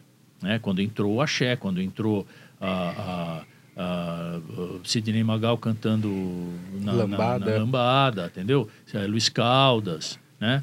Então, é, é, o Barbosa, o Beto Barbosa. Beto Barbosa. Pagode, né? Então, assim, na verdade, é, é, é, são ciclos, né? É, Carla, é, o, o Tchan, Uhum. a, a- a loira do Tchan, a morena do Tchan, isso tudo é marketing, cara. É tudo para você fazer vender uma Mas- mas ideia. a música era de- boa. Então, mas a música hoje não é ruim. Será? Ela não tem, a gente não tem a opção de, de audição. Você ouve uma coisa só, duas no máximo. Né? É, Hoje, por exemplo, antigamente você tinha a opção de ouvir pop nacional, pop internacional, rock nacional, rock internacional, bossa nova, jazz, blues. Antigamente você tinha gente que vinha do- dos- do- dos Estados Unidos, por exemplo, que fazia um sucesso aqui. Que era, que era gente que, que, teoricamente não tinha muito motivo para fazer sucesso aqui. Janis Joplin, eh, Jimi Hendrix, eh, os, os grandes nomes do rock progressivo, Yes, Emerson Lake and Palmer, eh, Triunvirate, Passport, eh, eh, do rock mesmo, do metal, vai, digamos, mais puro, Van Halen, Led Zeppelin, né, de Purple, ACDC, é, é, até os um pouco mais é, contemporâneos, um pouco Metallica, o White. Snake, Pearl Jam, né? Então, assim, você tem uma gama de possibilidades Mas- mas, de a- audição a- que é- hoje você não tem mais, É, mas a minha pergunta é por que, que hoje não tem mais? Por, quê? por que, que sumiu? Então, Ah, ó, eu, eu tenho algumas. Por que que não aparece eu um Fred Mercury então, hoje? Ah, mas não vai aparecer. Não. Não, não precisa ser ele. Não, a última que eu me lembro, assim, que teve. É, é a. Cássia Eller. Não, eu tô falando americana, que Ah. é a Amy Winehouse. É, o Amy Que Winehouse, infelizmente então, morreu. Mas então, o que acontece pra, Mas não tem mais no- no- ninguém. No, meu, É, no, no meu não conceito, tem mais nenhum nome. É, Eu vou ouvir música, eu ponho lá, 80s. É. É, os É, anos 80, sim, anos é, 90. E, tipo, não sou só eu, minha sobrinha, que tem 17 anos, também gosta. Então, mas olha, você tem hoje Bruno Mars, você tem. é, é, é, Mas não- nem- cantores, é nada parecido. Não, mas são, são ícones da música hoje. A gente gastava, que- comprava que LP. arrasta multidões, né? Você tem gente hoje com capacidade de produção muito legal no exterior, principalmente. Aqui no Brasil, cara, é, eu acho que o que falta é uma coisa que tinha antigamente que valorizava muito a- a- as composições, valorizava muito a, a cultura da música brasileira, que eram os intérpretes. Hoje você não tem mais. Não existe mais um Calbi Peixoto, não existe mais um Emílio Santiago, um Ney Mato Grosso. eh, não existe. Hoje você tem compositores que que cantam. quando a gente era mais jovem, todo fim de semana tinha um show, outro show, outro show, outro show. Era Beltrano, era Ciclano. É, hoje não tem mais. Era um LP saindo, era um Ah, CD não, isso saindo. também Era... não tem mais. Hoje você não vai ter mais A minha isso. pergunta é por que, que sumiu? Você sabe Porque- dizer? De repente não tem a Olha, resposta não, também. Não, eu, eu- eu- é- não é que não Porque tem hoje tem resposta, YouTube, são hoje- várias as respostas.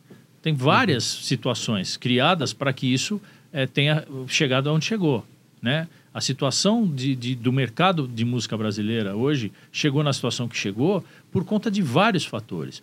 Primeiro, por conta das gravadoras, que acabaram.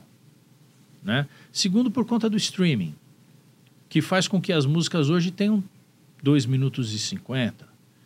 Se você bate, bate play e nos 15 primeiros segundos não- a música não te pegar, ela não vai te pegar com um minuto e meio, ele vai mudar de música. Entendeu? Todo muito então, instantâneo, né? é muito instantâneo. Então, por exemplo, uma música do Elton John que pegaria no, no refrão. "Ah, ah, ah, ah, na, na, pa, pere, pere, na." Se o cara não gostou disso aqui, ele não vai ouvir o "Ah, ah", que é o grande momento da música. É. Entendeu? Ele, a- a- o o tempo de maturação de audição de uma música hoje é 20 segundos. Se em 20 segundos você não pegar o cara, a música está fadada ao fracasso. Pensa num cara que compõe. Ele tem que pensar nos primeiros 20 segundos da música. Você entendeu? Isso é um, é, é um, é um terror, digamos assim. Você entendeu? É, é muito ruim isso. Ao mesmo tempo, se você não faz isso, você está fora do mercado. Então você se adequa. E aí o mercado passa a ser um mercado adequado. Hoje o que nós estamos vivendo é um mercado adequado. Adequado à situação, adequado, adequado à audição, adequado ao tempo de streaming, adequado às novas eh, eh, plataformas de venda. Eh, você não tem mais loja de música, você não vai Sim. esperar. Eu, eu lembro que a gente ia na Hi-Fi, ia na Billboard, na Billbox, ficava esperando chegar Não o é- disco. Não é do meu tempo. Ah. O, o- o Vini, quantos anos você acha que tem o Vini? 30, 26. 26. Mas o Vini, ele tem um, um- Ele é um ET, eu falo. Tem um cara aí dentro de uns 50. Porque ele sabe tudo. que- Santista, né? Já começa Oh, daí, né? Ganhamos, inclusive, do Coringão. Ah, 2 a 1 um, que Não, você fala Wi-Fi e tal, ele já fez. É, você conheceu o Wi-Fi, Vini? Não, eu falar, Ah, bom. mas, eu falar, mas Ia não- até assustar não- agora. Mas olha, mas, mas, mas você pega, por exemplo, eu lembro de uma época em que a gente é, é, é, ficava ta- esperando. Você também comprava fita. Fica, fi- comprava fita fita cassete. cassete, a TDK 120, tinha Aquelas 60, de chrome, 60, molibdênio, é, é, pra, bass, fazer, pra ter grave, né? E aí você, você tinha, Ah, eu tinha também. um, equipamento que chamava Quasar, que era um mixer Nossa. com uma é, uma Garhard que era um pickup Technics, Uma Garhard. lembra? Lembro. É, Era boa, ah, Garhard. boa. E, e, e um, um mix da Quasar e eu tinha um... Um, Um gravador. é, não, era um... Como é que se fala? Equalizador. É, que tinha tape, rádio... 3 em 1? Toca É, não, era um... Puta, como é que chama isso, cara? É bom, Vídeo- mas não sei, não interessa. cassete. Mas aí é, é, você criava um esquema que você pegava emprestado o disco do cara, porque era, era caro, Uhum. não era todo mundo que tinha. Então o cara comprava o disco do Elton John, que tinha lá Skyline Pigeon, tinha não sei o quê, você pegava esse disco, gravava a playhack, devolvia o disco, e aí você ficava ouvindo em cassete. Quantos cassetes eu ainda tenho hoje? Estão perdidos praticamente, tudo grudado. Mas eu vivia de cassete, cara. E- Eu também. Pô, E no carro você levava o seu TDK lá, né? é, Tinha, eu tinha um Bosch, aqueles, Bosch, aqueles né, era Miami bom. 4. E é o equalizadorzinho. É, o Tojo. Nossa. Tojo. Nossa, era play. ali era E- sucesso. De gaveta, né? Porque senão roubava. Você levava, né? Você entrava no barco, você botava plá, aquele negócio, aquele puta tijolo gigante. E Derico, e nesse sentido, você não acha também que a demanda do público mudou também? Porque eu vejo a música em alguns momentos, ela representava uma época, ela representava uma ideia de que se queria passar, um conceito. Então, anos 80 no Brasil, saída da ditadura, é, o, o rock ali representava uma liberdade, um desejo de mudança, de revolução. E, e será que nesse sentido também a demanda do público atual não mudou e hoje as pessoas, ou principalmente o público mais jovem, né, e quando se fala de funk, quer mais uma música para relaxar, para se descontrair, do que necessariamente uma música que o represente, uma música que passe um estado de espírito ou um sentimento. Olha, cara, eu, eu, eu, assim, na verdade, eu não, eu não culpo a ditadura pela produção gigantesca que o Brasil teve musicalmente nos anos 60, 70 e 80, entendeu? A culpa não é da ditadura. A culpa é da, da, da quantidade de mentes geniais que viveram nessa época.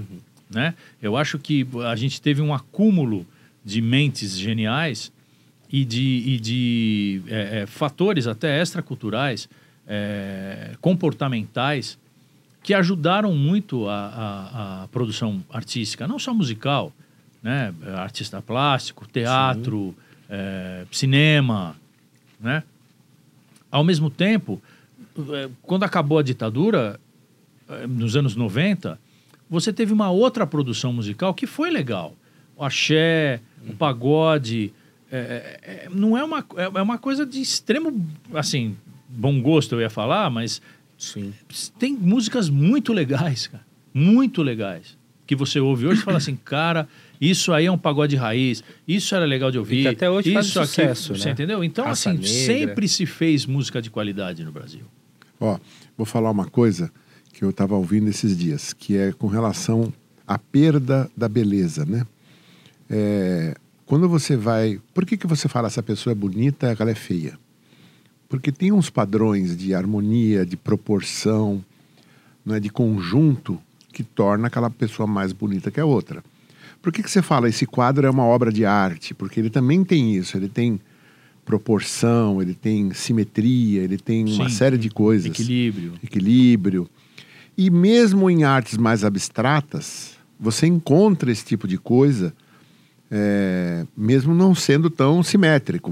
Você- encontra lá jo- é, é, combinação de cores, quantidade de brancos ou de, ou, ou de espaços em brancos ou, ou preenchidos, enfim. Uma série de coisas você consegue colocar e, e E- agre- ag- agregar Justificar o seu, o seu, isso, julgamento. isso. E eu entendo que a música também tem isso, né? Você tem, é, mesmo que rompe, sobe, desce. Então, desde lá de Mozart, de Beethoven. é, Chopin e outros, você tem uma, uma harmonia, você espera, aquilo mexe com você. E a gente tinha isso também, de uma forma um pouco mais popular, nas músicas de, vou repetir, Michael Jackson, Madonna, Então, mas você está falando isso Elton John 60, principalmente, 70, mas, tal. pô, Noel Mas Rosa, hoje- mas- Sim, brasileiros, muitos, lógico. É, é. Silvio Caldas. Mas o que eu né? quero dizer é que gente. hoje isso sumiu. Sumiu. Não é que sumiu, cara. É? Eu isso que eu não tô eu- vendo, então. Não, não, não é que você também não, não é isso. O que acontece é que não se dá oportunidade de audição a esse Derico, tipo hoje, de hoje com a beleza. internet, a pessoa tem Não, toda a oportunidade que o outro lá não tinha. Não tem, cara. Não? Não tem. Você acha que tem, mas não tem. As pessoas hoje, elas são obrigadas a compor o que a internet aceita. Você não pode colocar uma música na internet, num streaming, e achar que vai fazer sucesso uma música com seis minutos. Um Bohemian Rhapsody, por exemplo, tá fadado ao fracasso. Mas ele retoca, a gente ouve ele de novo. Parou. Sim, mas é porque é, quem ouve o Bohemian Rhapsody é, o- é a nossa geração. Um Um faroeste moleque de caboclo. 18 anos, 17 Ah, anos de idade. não super ouve. música. Então, mas quem é que ouve? É. Eu adoro. Quem é que ouve? Você acha que um moleque de 16 anos ouve Faroeste Caboclo? Você está querendo dizer então que a cultura do imediatismo é que Se matou? sobrepõe. Exatamente. E que a demanda mudou É, é, nesse sentido. Então, mas o que acontece? A gente não se adapta ao streaming. A gente não se adapta a essa cultura do imediato. A gente precisa de uma maturação, porque nós somos de uma, é, é, é, de uma geração com referências diferentes. As- a- o mundo de hoje não se adequa à nossa geração. Por quê? Porque as referências são outras. Existe a possibilidade. Olha, eu entendo o que você pegar- fala e eu não vou discordar, não é isso. Mas eu acho que. Eu não sei, acho que. E aí eu queria até já aproveitar e emendar, né? É, as pessoas no passado es- estudavam mais música do que hoje. Você que tem escola, sua mãe tem escola. Como que é Olha, isso? a- a- Ou tá o- igual? O, o perfil do estudante de música hoje também mudou. Também mudou. Sim, porque hoje o estudante de música ele não quer é, é, se aprimorar para tocar bem, ele quer tocar rapidamente. Ou Quanto seja, tempo eu de demoro novo o para tocar essa imediatismo. música aqui? O imediatismo. É, exatamente. Eu quero estudar saxofone porque eu quero tocar Kennedy, por exemplo. Uau. Quanto tempo eu demoro para tocar? Eu quero tocar essa música para minha mulher no motel quando eu for com ela lá tomar um vinho e uau, e aí eu vou pegar ela na janela e uau. Qu- quanto tempo eu vou demorar? Você entendeu? Aí você fala assim, cara, você precisa começar tocando nota longa. Ele fala, então eu vou procurar um outro professor, porque você não serve para mim. E vai ter um professor que vai falar, em três meses você toca. Aí, só que eu vou te cobrar 5 milhões de dólares. Fala, tá aqui, cara. Só que daqui três meses eu quero tocar essa música. Fala, tá bom. E aí, três meses ele vai tocar. Só que aí ele vai falar assim, eu sou saxofonista. Você fala, não, cara, você só toca essa música do Kennedy pra sua mulher no motel na janela. Você não toca... Foi para isso que você me pagou. Exatamente. Não foi para aprender a tocar. Não, E exatamente. se não tiver janela, não toca. E tá ótimo. Você entendeu? Tá ó... Olha, cara, eu tive a oportunidade, isso eu tô falando de 30 e quase 40 anos passados. Eu fui numa num teste, fui fazer um teste para pegar a carteira definitiva da, da Ordem dos Músicos do Brasil. Foi uma das experiências mais esquisitas que eu tive na minha vida. Porque eu fui numa entidade, né, que teoricamente cuida dos interesses dos músicos do Brasil, a Ordem dos Músicos do Brasil. Fui fazer o teste para pegar a carteira definitiva, não a provisória, que anualmente você tem que re- revisar. Não, a- a- a- consegui. Um teste muito difícil de se fazer na época. Porra, tinha lá ditado, leitura à primeira vista. É, eu lembro que na banca julgadora estavam músicos de altíssimo nível da minha época, que eu tinha como referência. E, pô, foi muito legal. Saí, minto. Antes de eu entrar no teste, eu estava sentado no corredor, a dona Ondina, muitos dos músicos da minha geração sabem de quem eu estou falando, a dona Ondina, que era uma senhora que cuidava dos testes do- da, da carteira provisória, uma senhora de. Na época ela tinha 140 anos, hoje ela deve ter uns 230. Que Tudo que é músico conhece a dona porque- Ondina. é, não, e e- esse tipo de pessoa não morre. Ela se perpetua. Um abraço, Ah, dona Ondina. Dona grande dona Ondina. Grande Dona. Não, é, é uma referência que eu faço a ela como um elogio. é- Lógico, é uma lógico, homenagem lógico. que eu Sim, a sim, sim. É, eu estava sentado, por uma infeliz coincidência, na frente da porta onde estava sendo realizados os testes de carteira provisória, que era uma carteirinha amarela, bonitinha tal. Se levantou um senhor, tipo um, um- um malandro, terno branco, sapato branco, chapéu, entrou lá. Falei, meu, esse cara é o top da cadeia alimentar. Chegou lá e a porta, por uma infeliz coincidência, também não se fechou, ficou entreaberta. Eu falei, ah, o mundo está conspirando, eu vou ver o teste desse senhor. E ela falou, não, tá, oh, é, é. E ela é super simpática e, e- e amiga de todo mundo, todo mundo conhecia ela. Uns amavam, outros odiavam. Bom, muito bem, senhor. O que, que o senhor faz? Ah, eu canto e toco percussão. Ah, pois não, eu queria pegar a carteira provisória, porque eu tenho uns trabalhos aí tal. Falei, "Eita, ah, ah, tá bom. Toca aí pra mim. Ele pegou uma caixa de fósforo. Eu não sei que você não vai fazer. que gostou, você vai estar. Ótimo! Tá aqui a sua carteira provisória. Saiu, a ca- caixinha de fósforo no bolso e foi embora. Tá errado? Não. Foi lá, fez os negócios dele e pegou a, a carteirinha dele e vai poder exercer a profissão dele durante um ano, sem ninguém encher o saco dele. Agora, aí eu fiquei pensando em mim. Falei, puta cara, meu pai investiu uma grana para me dar um monte de instrumento legal, para eu estudar com os puta de uns mestres legais pra caralho, para vir aqui hoje fazer um exame junto com ele. Para ter o mesmo direito de exercer a minha profissão que ele também tem, na- com a mesma entidade que deu o aval para. Eu, eu não acho justo. Você entendeu? Eu, é- não, eu não sei nem o que falar. Tô aqui não ouvindo. Tem, não tem, não tem eu justiça processando. nisso. É. Não tem uma justiça nisso. É diferente de você. Ah, porque o, é diferente do advogado. Lógico, né? O advogado ele sai da universidade, ele tem que prestar um exame para a OAB, que se ele não passar, ele não exerce Mas a profissão. música é muito. É, subjetiva. Concordo. Não tem problema nenhum com relação a isso. Qual é a dificuldade? É que ele nivela o valor de cachê do dia a dia por ele e não por nós. Sim. Porque para o cara que contrata, ele não quer saber se a sua flauta custa mil ou cinco mil.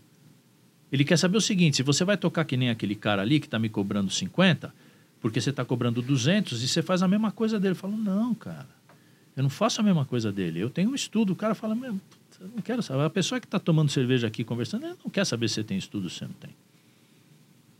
Você entendeu? Tá errado? Não. É justo? Não. Não. Entendeu? Então, são essas coisas que fazem com que a música se torne o que ela tá, é hoje. São esses- essas inversões de valor. Você entendeu? Então é muito difícil de a gente julgar em- um nível baixo, médio, diria até baixo, o porquê da música brasileira estar nesse, nesse sentido hoje. Olha, cara, a música popular dos anos 60, que era a bossa nova, quem tocava molecada, Roberto Menescal, Carlinhos Lira, Johnny Alf,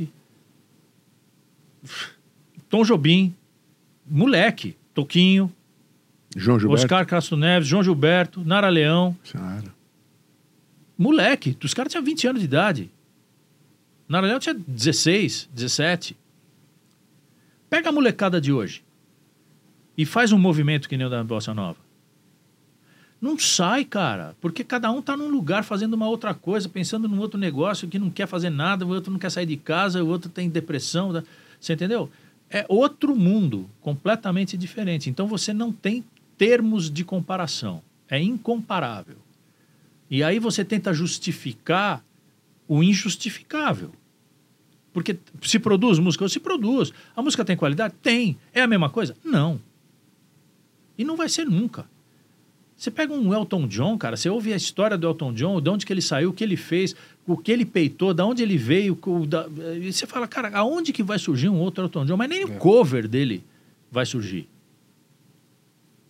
Você entendeu? Então Que é muito, louco, é hein? muito É, louco. que cara. louco. E a gente está falando de uma coisa subjetiva que é a Exato. arte. E, ó, nós estamos falando da música, mas eu sinto uma coisa parecida com o filme também. No cinema, né? É raro você hoje pegar um filme bom. Às vezes aparece Mas um outro. Mas tem, tem. Sim, sim, É mas antes era muito mais frequente. Hoje se, se, é, é, se expandiu muito. Você tem é, a, cine- a- a- a- cinematografia turca, iraniana, indiana. é, é, você tem uma, uma, uma, uma, uma vastidão de produções cinematográficas que saíram do núcleo dos Estados Unidos, de Hollywood, Sim. é, a- a- a- a- os argentinos, é, é, atores argentinos, Coreia do atores, Coreia. Você entendeu? Então, hoje você tem uma gama de, de, de- Agora, vai ver a música italiana, por exemplo. Você fala assim, cara, a música francesa. Bicho, é igual a nossa. Está acontecendo a mesma coisa. Mas olha, pra- a- a- que não acontece na música japonesa. Por quê? Porque lá eles têm um outro padrão, cara, de composição, outro padrão de produção. Eles produzem aquelas coisas tradicionais deles que não mudam nunca e são ah, ah, ouvidas no mundo inteiro. Se a gente só produzisse samba e chorinho, A nossa música seria ouvida no mundo inteiro do, do- do- do- a- a- a- o resto da vida. Mas até samba e chorinho também tá sumindo. Não, porque ninguém ouve. A gente só toca o velho. A gente não ouve aqui, cara. Você Não, não, mas- ouve aqui. Mas se, se E- você vai ouvir, você a- ouve o que já foi E feito. o inverso é proporcional. Você não ouve pagode no exterior. Você só ouve pagode aqui. Não existe uma carreira internacional da Ivete Sangalo. Ela não faz show no Japão. Se faz, faz um no, no Brazilian Day. Mas ela não é uma cantora que. E, e não é em detrimento, eu não estou falando nada contra ela. Pelo contrário, eu adoro ela. Sim. Maravilhosa. Mas são, são, são artistas que não têm uma carreira. A Cláudia Leite não tem uma carreira internacional que você fala, puta, ela está em turnê agora na Espanha. Você sabe quem tem? A Anitta. A Anitta. Então, mas a Anitta, a Anitta, mas por exemplo, a Anitta, a gente ah, porque a Anitta, a Anitta. A Anitta, cara, é uma é uma é uma Beyoncé do Brasil. Não, mesmo. Ela, é, é, mas você entendeu? Ela tem uma trópicos, capacidade Você viu de que ela produção. fez? Você viu a entrevista que ela deu? Ah, cara, Você ouviu ou não? é, eu vi. Mas cara, é, é, não, não- a gente não pode julgar. É que não Tá pode, bom. pode, pode. Eu, eu- eu só não acho. eu- eu- A única coisa que eu tô querendo dizer é que o nó, a régua baixou muito. Tá, mas ela É só baixou- isso. é- é- Em é- todos os então, sentidos. cara, mas eu acho que tem, tem motivos para isso. Você entendeu? A gente Não, alimenta. com isso certeza tem. forma, Mas né? eu não- Até ainda não entendi. coisas, Aliás, se você está vendo a gente aqui, se você chegou aqui, põe seu comentário aqui. Coloca aí, na sua opinião, qual é o motivo? Por que, que a Eu- régua eu- está eu- tão baixa eu- na eu música? acho- Eu acho, que a gente ajuda. A gente municia essa, essa, essa, esse level. Esse low level. É, low level. Será que a gente Eu municia? acho municia. Cara, eu acho que quando aparece Com coisa certeza. boa, a gente, a gente ag- agradece e, e vê Mas tanto. é em detrimento das outras coisas, é isso que eu tô falando, Marcelo, entendeu? A gente não nivela, a gente não. Não é pelo fato de você ter uma produção bacana que você eleva as outras também. Fala assim, pô, até que enfim apareceu uma coisa bacana pra putz, e essa aqui? Que... Não, ah, até que enfim apareceu uma coisa pra contrapor esta bosta que tá acontecendo. Você entendeu? E não é assim que funciona. Né? Porque o mundo está polarizado ao, ao ponto de você polarizar o julgamento das coisas também. Mas eu não sinto a polarização na música. Desculpa, Ah. posso estar errado. Puxa. Não, não, não, não. Desculpa. Entendo o que você está falando. Você tem um funk aí, você tem uma- umas músicas, na minha opinião, muito mais simples de se produzir, né? Tô errado? Não. Não? N- n- n- Não, assim, eu- é, é, não são tão simples de produzir. As coisas que são boas. Quem vai querer a minha Não, periquita? A minha... é- é- então, Isso é difícil? é- é, mas, mas então, mas na verdade, é- é- é- a- aí eu acho que a gente tá. A gente chega num nível de entretenimento que é diferente da arte. Que eu não julgo. Não, e não, eu até acho são- legal que tenha. Mas são, são, são propostas diferentes. Concordo. Então, olha lá, só Você não deixa pode chegar e falar assim, tô atoladinha, eu tô atoladinha. E falar que isso é uma, é uma produção artística cultural do Brasil. Não é, cara, é um entretenimento, cara. É pra Então. você dançar tomando corote. Deixa, entendeu? deixa eu só falar. Eu não sou contra que isso exista, de forma alguma. Não é isso. O meu questionamento é por que o outro sumiu. É só Porque isso. não tem oportunidade de audição, Marcelo. Mas será você que não não tem uma tem? rádio que toca isso, cara? Que rádio toca música brasileira hoje, por, é, é, bossa nova?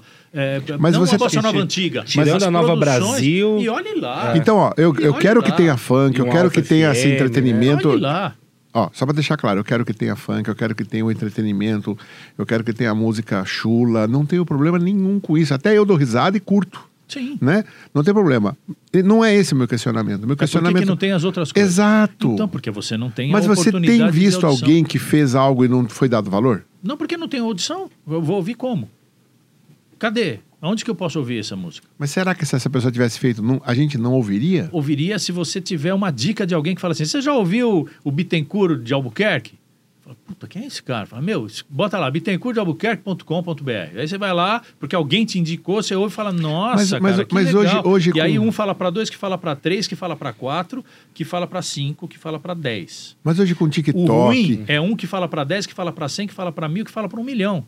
A- a- a- o exponencial pro, pro básico é, é N vezes mais eficiente do que de, o, o tal da música de qualidade, a arte de qualidade. Ó, arte de qualidade, música de qualidade, você encontra em todo lugar. Você só precisa ter a oportunidade de ouvir. Há um cara que tem bala, tem grana, e fala assim: eu vou montar uma rádio só para botar esses caras que ninguém ouve. Vê se comercialmente isso dá certo. Lógico que não vai dar certo, cara. Se o cara não tiver bala para manter isso durante anos, até alguém entender que isso é legal, é, é como o, o Annie Wine. Deixa eu te fazer uma pergunta. Se o Michael Jackson tivesse hoje vivo e soltasse uma thriller, ele não teria sucesso? O Michael Jackson, cara, ele... Não, não, não. é- Ele não é o Ah, Michael Jackson. Tá, o, Michel Jackson. Isso, alguém. Faz um, faz um Olha, beat it. se- então, se o Ninguém cara, ouviria. Se o cara não gostar do ele fala, meu, essa música não muda, cara. Essa música não tem, não tem... Se você ouvir o thriller, ouve o thriller, a linha de baixo não muda. Sim, em sim, sim, momento nenhum. sim. Tem um lado dela bem simples, né? Não, é, só tem um lado É. dela, que é o lado bem simples. Billy Jean. Não, não, o Billy Jean ainda tem uma nuance, tem mudanças de harmonia.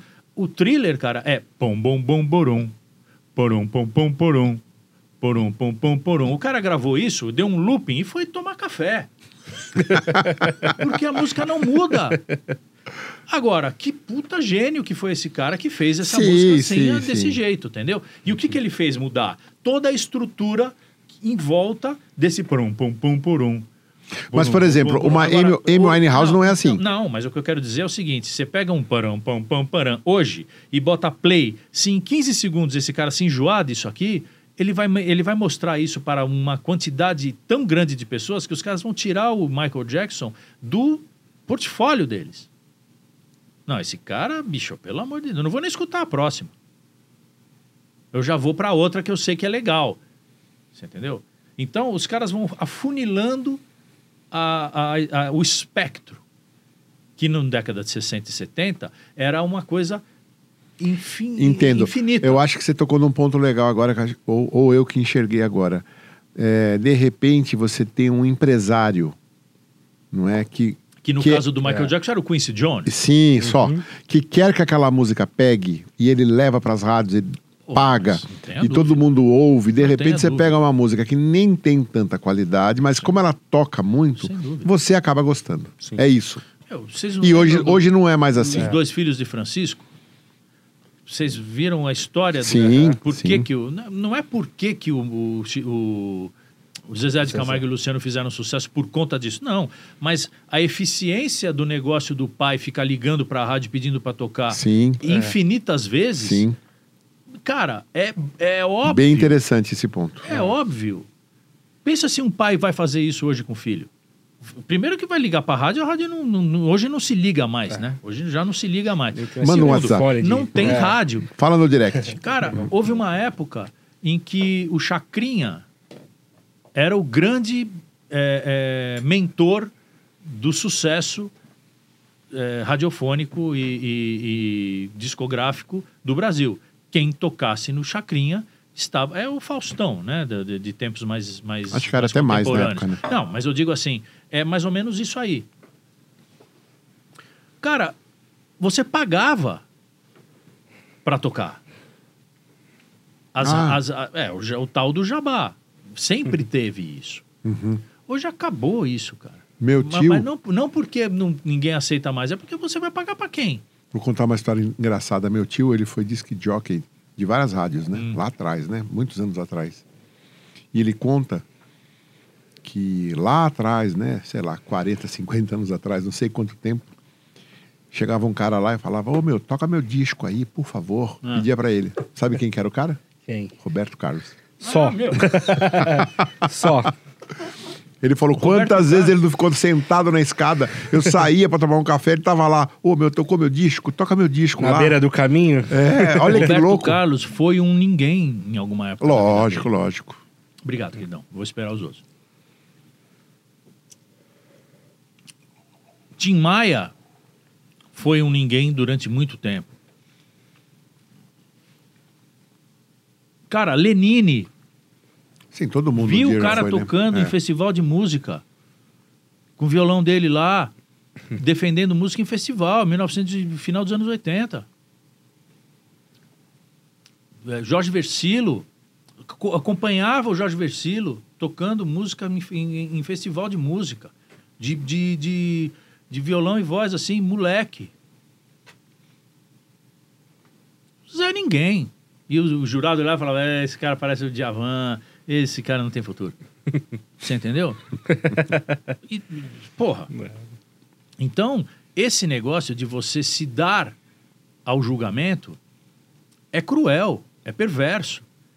Porque você dá a oportunidade das pessoas validarem ou não o teu, o teu trabalho, a tua arte. Uhum. Isso é injusto. Você entendeu? Se o cara não ganha um festival e Nesse fala assim, ponto- quer saber, eu vou embora, pô, você pode perder um grande artista por uma, uma, uma bobagem. Nesse ponto, o mundo hoje está muito mais justo, vamos dizer. Né? Se o cara tem talento, ele vai ser visto. De alguma forma vai. Ele não vai depender da gravadora. não né? necessariamente. Mas, por outro lado, também o público é muito mais exigente. E muito mais direto. Imediatista. Imediatista. É muito mais direto. Gostou ou não gostou? Virou tudo criança. Que nem eu me lembro. Quero ou não quero? Quando gosto eu ou vi, não gosto? chegaram pra mim e falaram: Ó, ouve essa música, essa música tá fazendo o maior sucesso. Eu ouvi, opa, Gangnam Style. Ah, A primeira vez eu não gostei, mas hoje é uma música que eu gosto. Então, por quê? Porque ela é fácil, é uma música que É. pega, é uma música agradável, é uma música de Alegre, entretenimento. sim. É entretenimento, cara. É. É, diferente de construção do Chico Buarque. O clipe. Não é uma música de entretenimento, O é uma música clipe. pra você parar, pensar, falar, porra, morreu naquela vez atrapalhando. É- você fala, é densa, "Puta né?" Merda, cara, o que, que esse cara tá falando, entendeu? Joga a merda na Geni, você fala, porra, cara, os caras tão. Me lembro quando saiu esse disco. Mas você entendeu? Tinha 14 anos. É, é, é, é, é Baita- uma outra. baita É uma música. outra. É um outro enfoque Acho que eu sei ela até hoje. do mesmo negócio. Ah, É. Geni? Inteira.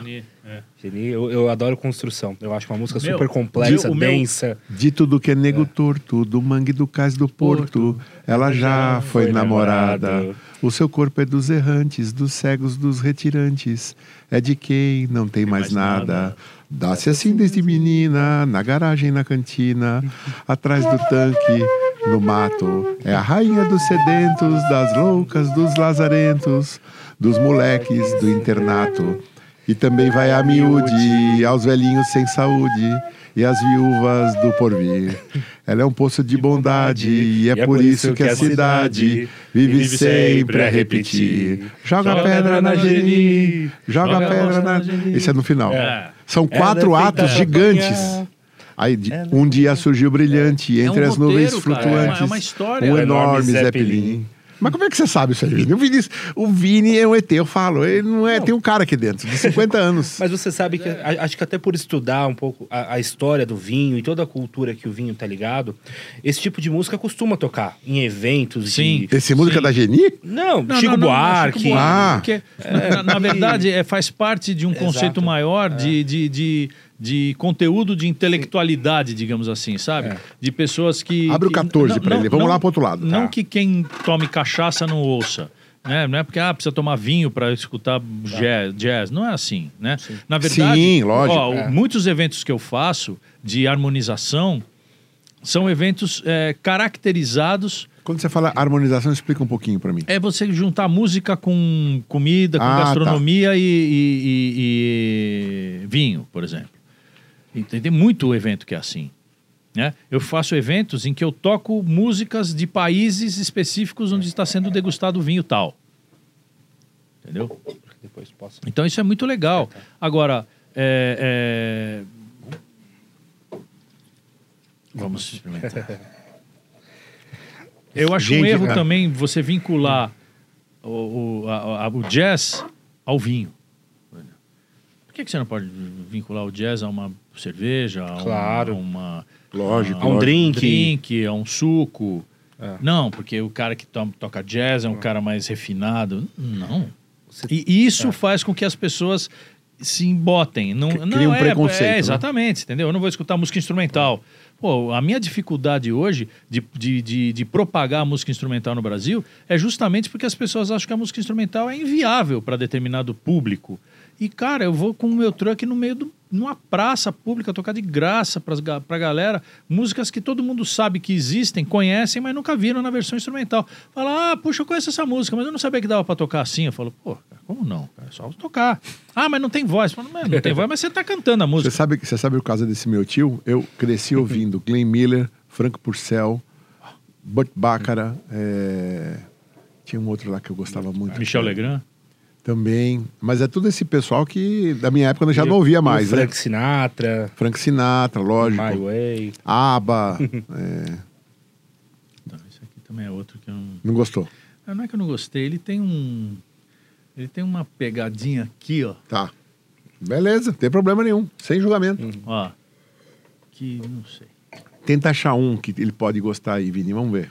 Vamos ver aqui. Acho que esse aqui talvez ele vai gostar. Ó, joga aqui, ó. Isso. joga fora aqui. Não, não- não- não toma, não. Não, mas eu, eu, tô, eu tô querendo entender. O que que é? Porque, na verdade, é um paladar que eu já tomei Hum, vinho, vinhos. E, e ele, ele, ele, ele navega meio no porto, assim. é- ele é um vinho. É, ele- Não sei se é um vinho adocicado, se é um vinho de colheita tardia. mas você falou certo. Ah, é. Pode revelar? Não, não, não. Não. De- de- Ah, revela, revela, revela, revela. Ah, Pode, pode, pode. pode, pode. Não, é um, é um primitivo de Mandúria, esse. E o primitivo, ele tem uma certa doçura Falei não, não sei porquê. porque- Eu ia falar É. pode. Eu Não sei porque eu falei não. Ele tem uma certa doçura residual. É, e, ele parece por ah, vezes- n- não adocicado, É. mas parece que ele, ele, ele foi. a- a- Ele não gosta de nada doce. É. Não, não é que eu não gosto de nada doce. Por exemplo, eu não, eu não, sou, da, eu não sou de bebida doce, por exemplo, eu não gosto de licor. Hum, É, é, ao mesmo tempo, eu acho gostoso você tomar um vinho do Porto, por exemplo. É, mas eu não Gosta. sou de colheita tardia, por exemplo. Tá. Esse é o 13? Não, esse é o 10. Esse É o 10. Ah. São 10. Faz um favor, abre o aplicativo aí, vai lá no 10, que já tá no ponto Uhum. aí pelo que você deixou. E dá a sua nota aí. que você vai dar? 2,5? Não, esse é um pouco melhor. Ah, melhor ainda? É, vou no 10. Que, que, cadê o O, 10? o vinho 10 aí. Que vinho é esse? Ah, deixa eu voltar aqui. Vinho 1, 2, 3, 4, 5, 6, 7, 8, 9, 10. Vinho 10. Uhum. Deixa eu ver detalhes. Não, mas não se ah, influencia. Ferro Primitivo de Mandúria. Primitivo. Olha, é um DOC, pô. Vai que é a cantina. É. Mas não tem problema, não é o seu Sim, paladar. é. É. Não, e a descrição que ele deu do vinho, realmente... Bateu. Bateu. É um vinho intenso, tem bastante É. tanino, tem passagem em barrica de carvalho e tem essa certa doçura. Ó, Esse vou dar é um outro 3. perfil. Não, não, não. Vou dar 2,5. Vamos ver esse aqui. Pra você. Não, mas, pô, dar um 2,5 para um primitivo. Não tem é problema. É, Vini, isso, é um isso bom aqui tá, tá, tá em dia, essas, essas amostrinhas? Sim, Eu vou dar sim. É, é, um, é, é um kit que nós mandamos pro, pros Esse aqui é outro? né? É outro. O que acontece é, a amostra ela tem um período de validade, Claro. né? E essa tá um pouquinho além. Então, Então, mas o, o, o- Um acentua-se. É, o, o Vini aqui tá acentua-se um julgando. pouco o, o, o, o que era doce fica um pouco mais doce, não? Pode se acentuar, talvez em alguns casos alguns aromas que eram talvez um pouco mais intensos ficam um pouco, pouco menos, menos. intensos. É, o vinho perde um pouco. né? Perde um pouco, mas É. pelo que eu provei aqui, Não tá o, nada o- estragado. O, o gosto do vinho se mantém preservado. É que alguma, vamos supor, que às vezes é um vinho que tem um aroma muito intenso. Ele vai perder um Ó, pouquinho esse aqui, aroma. por exemplo, É. já é um que me agrada. É. Ah, que bom. Esse aqui, número Esse é o número 7. 7. Que gozado. O kit cara. no perfil é isso. Nós, o, o Vini criou o kit pegando vários vinhos de várias características para você realmente dar nota baixa para uns, melhor para outros, porque com isso você está alimentando o digital Ah, sommelier. esse vinho é um vinho muito. Que número é esse? 7. Esse é um vinho para tomar eu- nessa temperatura, uma temperatura mais, Friazinho. mais fria. cara. É, um pouco mais fresco. Que nota que você dá para esse? Ah, esse eu dou um 3,5. Ah, o 3,5 já para ele já é bom. Sim. Agora deixa, ele vai levar para casa, ele termina na casa dele sem estresse. Esse é o 7? Isso. Puta, eu ia, eu ia até chutar que ele, ele, ele, ele navega um pouco perto do Pinot, mas não, mas não é, não. Ah, aqui, esse é um Bordeaux, pô. É um Bordeaux. é um Bordeaux do Barão Felipe de É um Rothschild. Clássico, corte, né? Blend bordalês ali, Cabernet Sauvignon, Merlot, Cabernet Franc. Como ele delícia, gostou deste cara. aqui, eu imaginei que talvez fosse uma linha que Que ele fosse Esse gostar. vinho é uma gostar. delícia. É. Mas você vê como é que é? É um perfil E não tão estranho, né? E sabe, eu vou te falar dele, de- com outra pessoa, ela vai fazer outro julgamento. É. Então não existe certo e errado. Eu costumo dizer, tem memória olfativa, tem memória gustativa, tem o pH da boca, tem a sua aversão ou é, é, desejo por- pelo que é doce, desejo ou aversão pelo que é ácido, desejo ou aversão pelo que é amargo, pelo que é tânico. Enfim, é o seu perfil. Bom, delícia. Fazer mais uma pergunta, já estamos aqui, a hora passou, você viu? Eu não, nem vi. Tem, tem. Ah, tá aqui. É. Ah, bem. Temos mais uns minutinhos aí, né? Temos. Então, deixa eu te fazer uma pergunta. Como é, que, como é que foi a música? Como é que foi o início do Derico? Eu sei que a sua família toda é música. Puta, eu nasci. em- Conta um pouco. Esse aqui nasceu tomando vinho, né? A mãe dele é, É. sommelier. Ah, olha. Eu brinco que ele tomou na mamadeira. É brincadeira. É, né? eu tenho, eu tenho- Não sei. eu me lembro que caiu Olhava na chupeta. Vai saber, né? Me contaram que eu caí uma vez do berço, vai saber se já Dentro de um barril. Mas então, como Então, foi? A, minha família é uma família de Como foi e como é? Eu nasci, cresci dentro de um ambiente musical. Né? Minha mãe, pianista, concertista, dona Mercedes Mata, e a família toda da minha mãe é uma, é uma família de pianistas. Né? Eu, eu nasci numa, numa família de pianistas. Eu sou a ovelha negra que fugiu do piano, foi tocar o instrumento de sopro. Né? Espera um pouco. O sobrenome Matar? É, o Pedrinho Matar, meu Isso. tio, é irmão da minha mãe. Ah, eu não sabia. É, então eu, eu, eu, eu tive muita referência muito legal, não só é, da qualidade musical da família, do meu tio, da minha mãe, dos meus outros tios, tias, mas da, da, do sucesso na música, que era possível viver de música no Brasil. Né? Eu olhava meu tio e falava assim, pô, cara, dá para viver de música. Tinha disco dele, eu tinha. Eu, eu tenho Cê- até cê hoje. tem, né? E então eu cresci nesse ambiente. Então eu assoviava com um ano de idade, é, fui tocar, comecei a tocar com cinco, é, me, prof- me profissionalizei com oito, Nossa, que né, legal. sete, oito anos, né, em 74 eu tinha oito anos. E então assim, é, é, eu, eu, eu sempre vivi de música, né? Eu era o Joãozinho da flauta. Em todo lugar que eu ia, eu levava a minha flauta, né? Eu tocava no recreio da escola. É, eu, eu vivia esse, esse, essa rotina, né? A música, para mim, era fazia parte, sempre fez parte, né? Então eu tocava, jogava bola, jogava taco na rua, andava de carrinho de rolimã e tal, é normal, empinava pipa e tal. Mas tinha determinadas coisas que minha mãe não deixava eu fazer, por conta do- do- da minha profissão já desde moleque. Então, Exemplo. Eu nunca, nunca joguei basquete, nunca joguei vôlei, nunca joguei handball. Por causa das mãos? por causa da- E nunca andei de bicicleta. Nossa. Quer dizer, fui andar depois de velho, né? Eu aprendi a andar, mas eu nunca ganhei uma bicicleta, por exemplo. Nunca. Porque minha mãe eu nunca andei de moto. Nunca andei de moto. Minha moto era uma coisa é, é, completamente abominável, assim. Então, é, eram, eram determinadas precauções que minha mãe tinha com relação a mim, principalmente. É, e o, meu- o Serginho também, meu irmão, né? Que você também conhece bem. Sim, sim. Vocês são em quantos?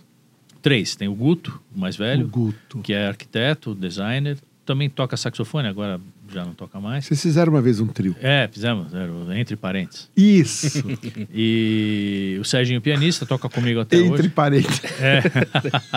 Boa sacada. Esse é o E- Derico.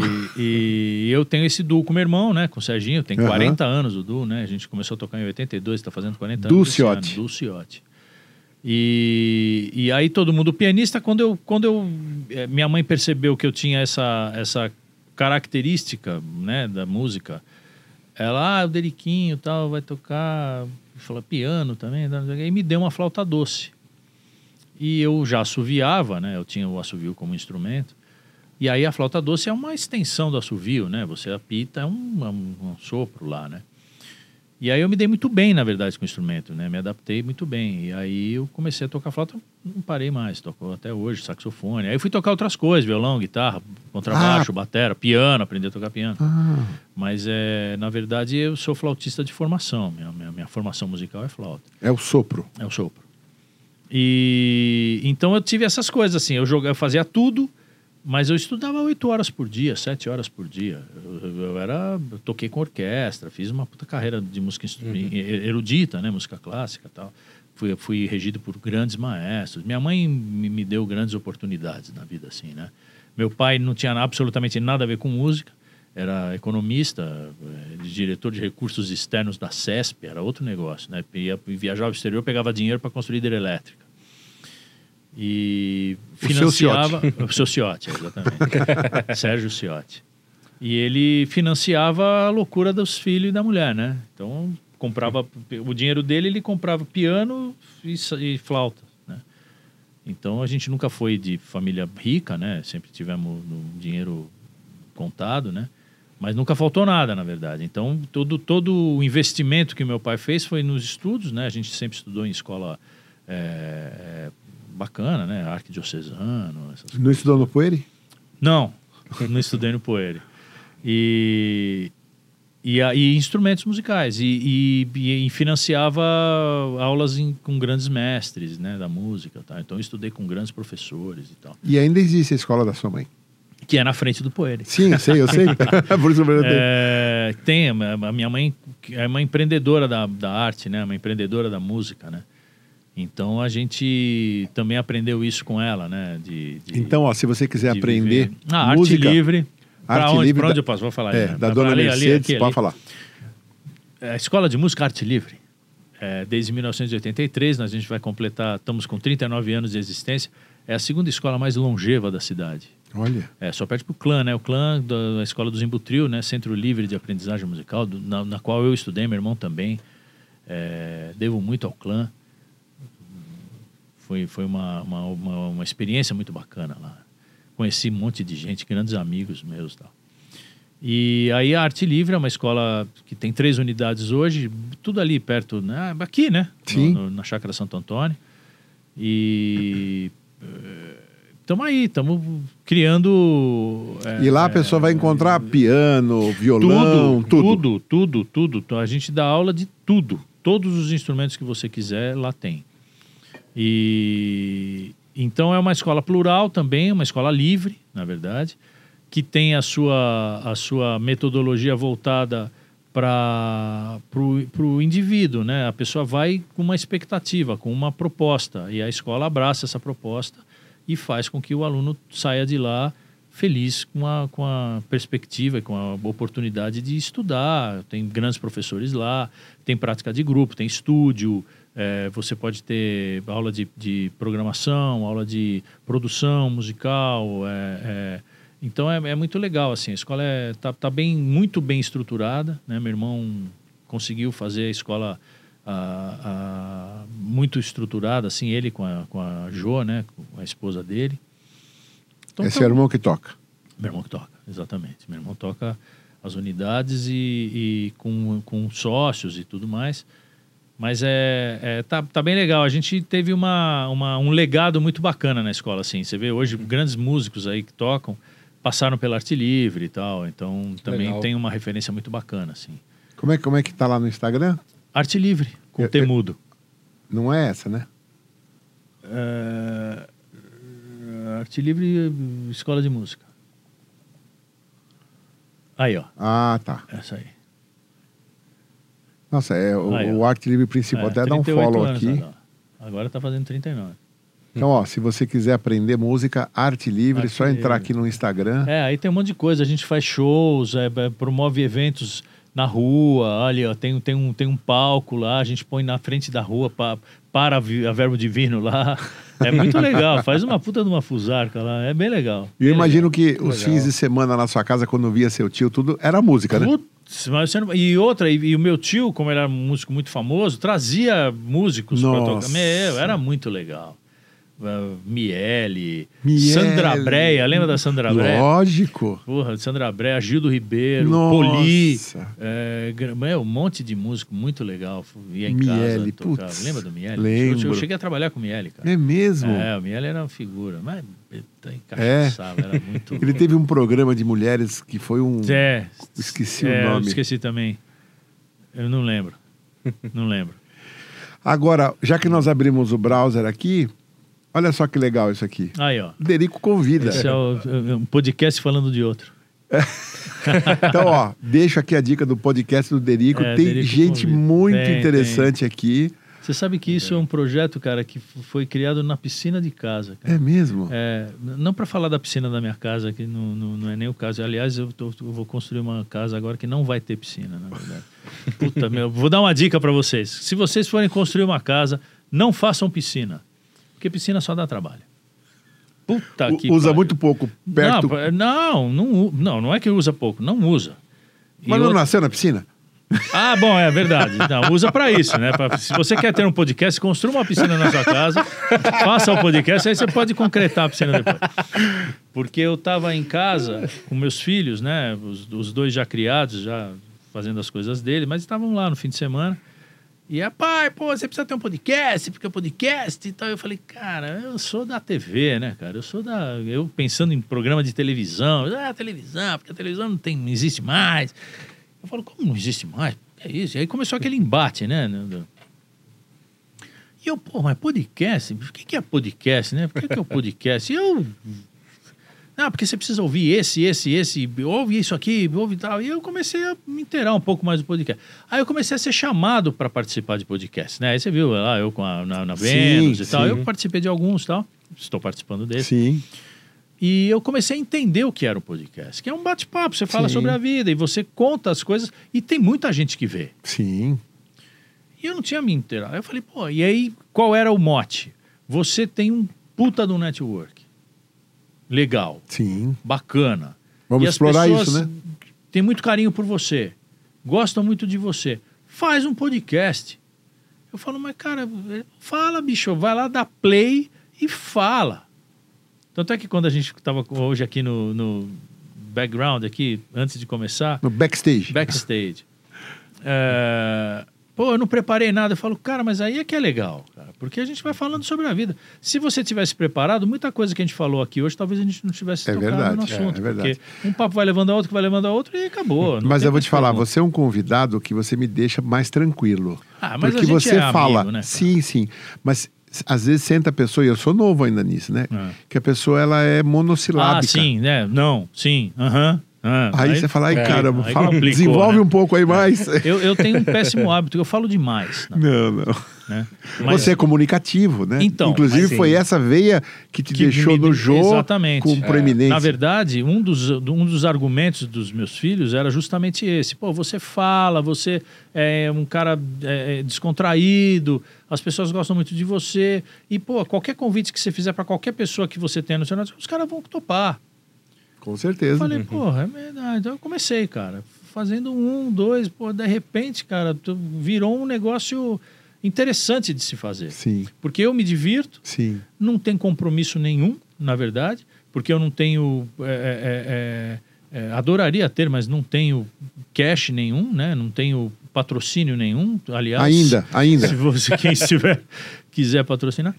É, por quê? Porque isso pode virar um, um negócio, Sim. cara. Pode virar um puta negócio bacana, porque Sim. tem visibilidade, tem audiência, é, é, que nem o seu, cara. E, e você fala de um negócio que muita gente curte. Quer né? aprender também. que né? aprender Quer saber e- mais. E, e faz parte do cotidiano. Eu ainda que falo de música, uma coisa um pouco mais, é, é, não só de música, porque eu falei com Pondé, falei com Cortella, falei com um monte de gente e tal, que não tem nada a ver com música, mas é, minto, não tem nada a ver com música, mas tem. Ouve, Lógico. gosta, Quem não já ouve? tocou alguma coisa, Sim. é a mãe que cantava. Verdade. Então, assim, cara, é um mundo. É que nem vinho, cara. É alguém que toma, Sim. você mesmo toma, o cara toma e, e- e teve contato e viajou para lugares com roteiros de vinho. Sim. Que, aliás, é um puta no negócio legal. Hein? Vamos falar Nossa. disso, cara. Vamos. Roteiro de vinho. Vamos. cara. Viagens que você faz só para experimentar vinho. Puta, Infelizmente, hoje, depois de Covid, a coisa mudou um pouco. Mas tá voltando, né, Vini? Tá nossa, voltando eu tive cada essa vez oportunidade. mais. Eu viajei de motorhome Nossa. pelo Aonde? Chile e pela Uau, Argentina. Eu desci, eh, fui até o- a Patagônia, tomando os vinhos chilenos. Nossa. Subi os Andes, fui para Santa Cruz de los Andes, na Argentina, e subi até Mendoza, tomando os vinhos. Nossa. Aí subi o Caracoles, tomei os vinhos de Mendoza, desci, voltei para o Santiago e vim embora para casa. Sem tomar vinho importado. Pô, só vinho local. vinho local, comprado no supermercado, É. velho. E, e eu ia nas, nas, nas vinícolas de motorhome, né, cara? Porque não tinha carro, Sim. né? Você e a família. Eu e uma mulher só. Ah, só você e a não, mulher. É, eu, é, motorhome você viaja com a mulher. Você botou filho, cachorro, acabou a viagem. ah, não gosto disso, não quero. Ah, Puta. Mas que Mas gostoso. como, nossa, ficamos três semanas, 20, 20 dias, uma coisa assim. Nossa, que Loucura. Que delícia, É. cara. E a gente parar, porque o motorhome te dá autonomia para você fazer o que você quiser, né? Sim, você claro. para em qualquer lugar, você tem a Sim. sua casa, pô, né? Sim. Com água, com luz, com tudo, né? Então a gente Só de parava... não ter que desmontar a mala e montar nada, a mala. Nada, Já é. Só que assim, dá um certo perrengue de você ter que montar e desmontar a parte interna do trailer para você poder dormir, para você poder comer, você tal. e depois você tem que guardar tudo no lugar para não quebrar, né? Não Lógico. pode jogar, deixar copo pendurado no, no, no- no escorredor, né? Então, assim, é, é, tirando essa parte da, da logística, Que também é pequena. é, porque é do- dois É, por dois, é. né? São dois copos, dois pratos, dois talheres. Mas o negócio mais legal é que você para onde você quer. Então a gente ia para cidades tipo é, Vila Rica. Ficava parado embaixo do vulcão, parava na, na praça, estabilizava o, o, o motorhome e parava. Vamos ficar aqui, Rê? Vamos. A gente saía, andava, chegava para um policial e falava: Olha, eu estou parado naquele, naquele motorhome lá, eu posso dormir aqui? Pode. Não, aqui inclusive é legal porque você tem Wi-Fi do não sei aonde e a- a- aqui sempre tem Honda e tal, mas não tem problema, não tem perigo, porque lá tem a cultura do motorhome, né? Sim. Diferente daqui, né? Então, é, é, e aí você ia, andava, tal, parava no supermercado, vamos supor. Aí comprava lá um queijinho, um negocinho e tal, e aí vinha aquela aquela prateleira de vinhos chilenos, que você ia lá, uns Merlot, Tudo muito barato. Carmener, maravilhoso, barato e de vinícolas meio secund, sabe, subliminares, subsecundárias. Assim, e às vezes você acha né? umas coisas. Puta, eu, É. eu cheguei a tomar um. Negra, é. Puta que pariu. Não vou lembrar. Não vou lembrar. negro, gato negro. Não, é, não, é, porque o gato negro ele, é, ele já é, É. ele é Famosinho meio- já. É, mas é, É. mediano. Ele não. Sim. era É um outro, era é. uma al- é, alma negra, pode ser? Alma Negra é um vinho argentino, do Ah, rótulo Argentina. todo não, preto. então tá, é, exatamente. Mas eu tomei na Argentina. Que é o, mis- tomei no, é, que é o não tomei- mistério. Cara, É. e tipo assim, cara, você comprava. Meu, uma vez eu fui pra. Posso contar essa história Lógico. também? Uma vez eu tava em. Na Alemanha. Ó, na Alemanha, cara. Aí, puta, tava ando- ando- rodando, via- viajamos e tal, não sei o quê. E eu tinha um QG, que era a casa de um amigo meu, em Wolfsburg, na, na cidade da Volkswagen. Então a gente estava em Wolfsburg e aí saía de lá e viajava e voltava. E tal, não sei o que, e voltava. E a gente ia sair da Alemanha e ia ir embora, né? Então passamos, tal, no, no último dia, esse meu amigo com a esposa falou, ó, Derico, Regina, tal, último dia de vocês, vamos num supermercado. Porque eu queria comprar umas coisinhas, isso em 2009, eu acho. Aquelas coisinhas de levar para casa. Lógico. E nham, nham, nham, né? Nham, nham, nham, nham, que eu sou viciado nessas piririzinhas, essas coisinhas pequenininhas e tal. Aí fomos pro supermercado. Minha, minha, minha, minha. Boa Aí fomos no definição. supermercado, cara. Eu me deparei com duas coisas que me deixaram maluco. Primeiro, eu sou alucinado por Nutella. Ah, é? E aí, cara, tinha uma prateleira do supermercado que a gente foi, que era um supermercado comum, tipo dia. Só com coisas da Nutella. Mirabelzinho, coisinha. Eu falei, nossa, Disneyland isso aqui, né? E eu fui fazendo assim no carrinho. Lá, lá, lá, lá, lá, lá. Eu nem sabia quanto tinha. Não, Não, e o negócio. Não, e era para trazer para casa para dar, Ah, sabe? tá. De lembrar e comer também. E custava tipo 5 cents, 2 cents, 10 cents. E eu, eu falei, meu, eu vou fazer 10 desse, 20 desse. Não, cara, o que couber? Eu comprei uma mala, uma sacola para trazer de volta só Caramba. essas coisas que eu comprei. Mas, meu, era muita coisa. Mas na Argentina? Não, na, na Ale- Alemanha. na Alemanha. Ah, em desculpa. Wolfsburg. É. Desculpa, na Alemanha. E aí, Agora cara, entendi melhor. tchuk, tchuk, tchuk, tchuk, com o carrinho, cara, eu olhei assim embaixo de uma prateleira só com Chateauneuf de Pape. Nossa! Tinham 22 garrafas de Chateauneuf de Pape. E eu olhei pro Chateauneuf de Pape e falei assim, não pode ser. E eu olhava assim, tinham iguais, 22 iguais. Porque Chateauneuf de Pape tem vários. Sim. É que nem o Brunello de Montaltino, né? Cada um Claro. tem os Cordona. E o Chateauneuf de Pape também tem vários Chateauneufs de Pape. E eu olhei e falei, puta, esse Chateauneuf de Pape não é qualquer um. E eu olhei 22 garrafas, falei... E aí eu olhei, cara, eram... Era, era é, 51 reais, 7 euros. Caramba! Não, 51, é, t- t- 17 euros. O euro estava 3 reais. É. 17 euros. Eu falei, não pode ser. Eu não posso estar pagando 17 euros no Chateauneuf de Pape. Vou levar as 22 garrafas. E metei as 22 garrafas no, copo- no carrinho e comecei a andar. E aí fazia barulho as garrafas, né? Plim, plim, plim, plim. E a minha mulher do outro lado do supermercado. Falou assim, Derico, o quê? que barulho é esse? Falei, nada, eu peguei umas garrafas de vinho. Quantas? 22. Eu falei, duas. Ela, quantas? Duas. Ela, duas? Eu falei, não, 20. Ela, mas você é louco. Como é que a gente vai levar? Eu falei, Rê, se metade dessas garrafas quebrar, já valeu as outras metades, porque custa 17 euros cada garrafa dessa, bicho. É. Lá no Brasil isso custa 200 pau, Mais. 300 pau. Para mais. É, na época talvez isso. É, Ah, há verdade. 10 anos. É. É, Custa talvez. 200 reais. Dependendo do produtor, às vezes até mais. Bicho. Vou- não, você não vai. Puta, cara. Foi Não, uma quando você tava, frustração quando você, que eu tive quando na você minha tava vida. falando que não você tava levei nenhuma. baixando, assim, na minha cabeça eu falei, ele vai botar no motorhome, né? Por isso que eu falei Não, Argentina. Ah, outra coisa Mas você também. tá. O que você fez com todo esse Eu- monte de eu- Nutella? Meti numa. Uma, uma- eu tenho até hoje uma, uma, uma mochila preta. eu comprei, Caramba! enchi a mochila com essas coisas e trouxe pro Brasil.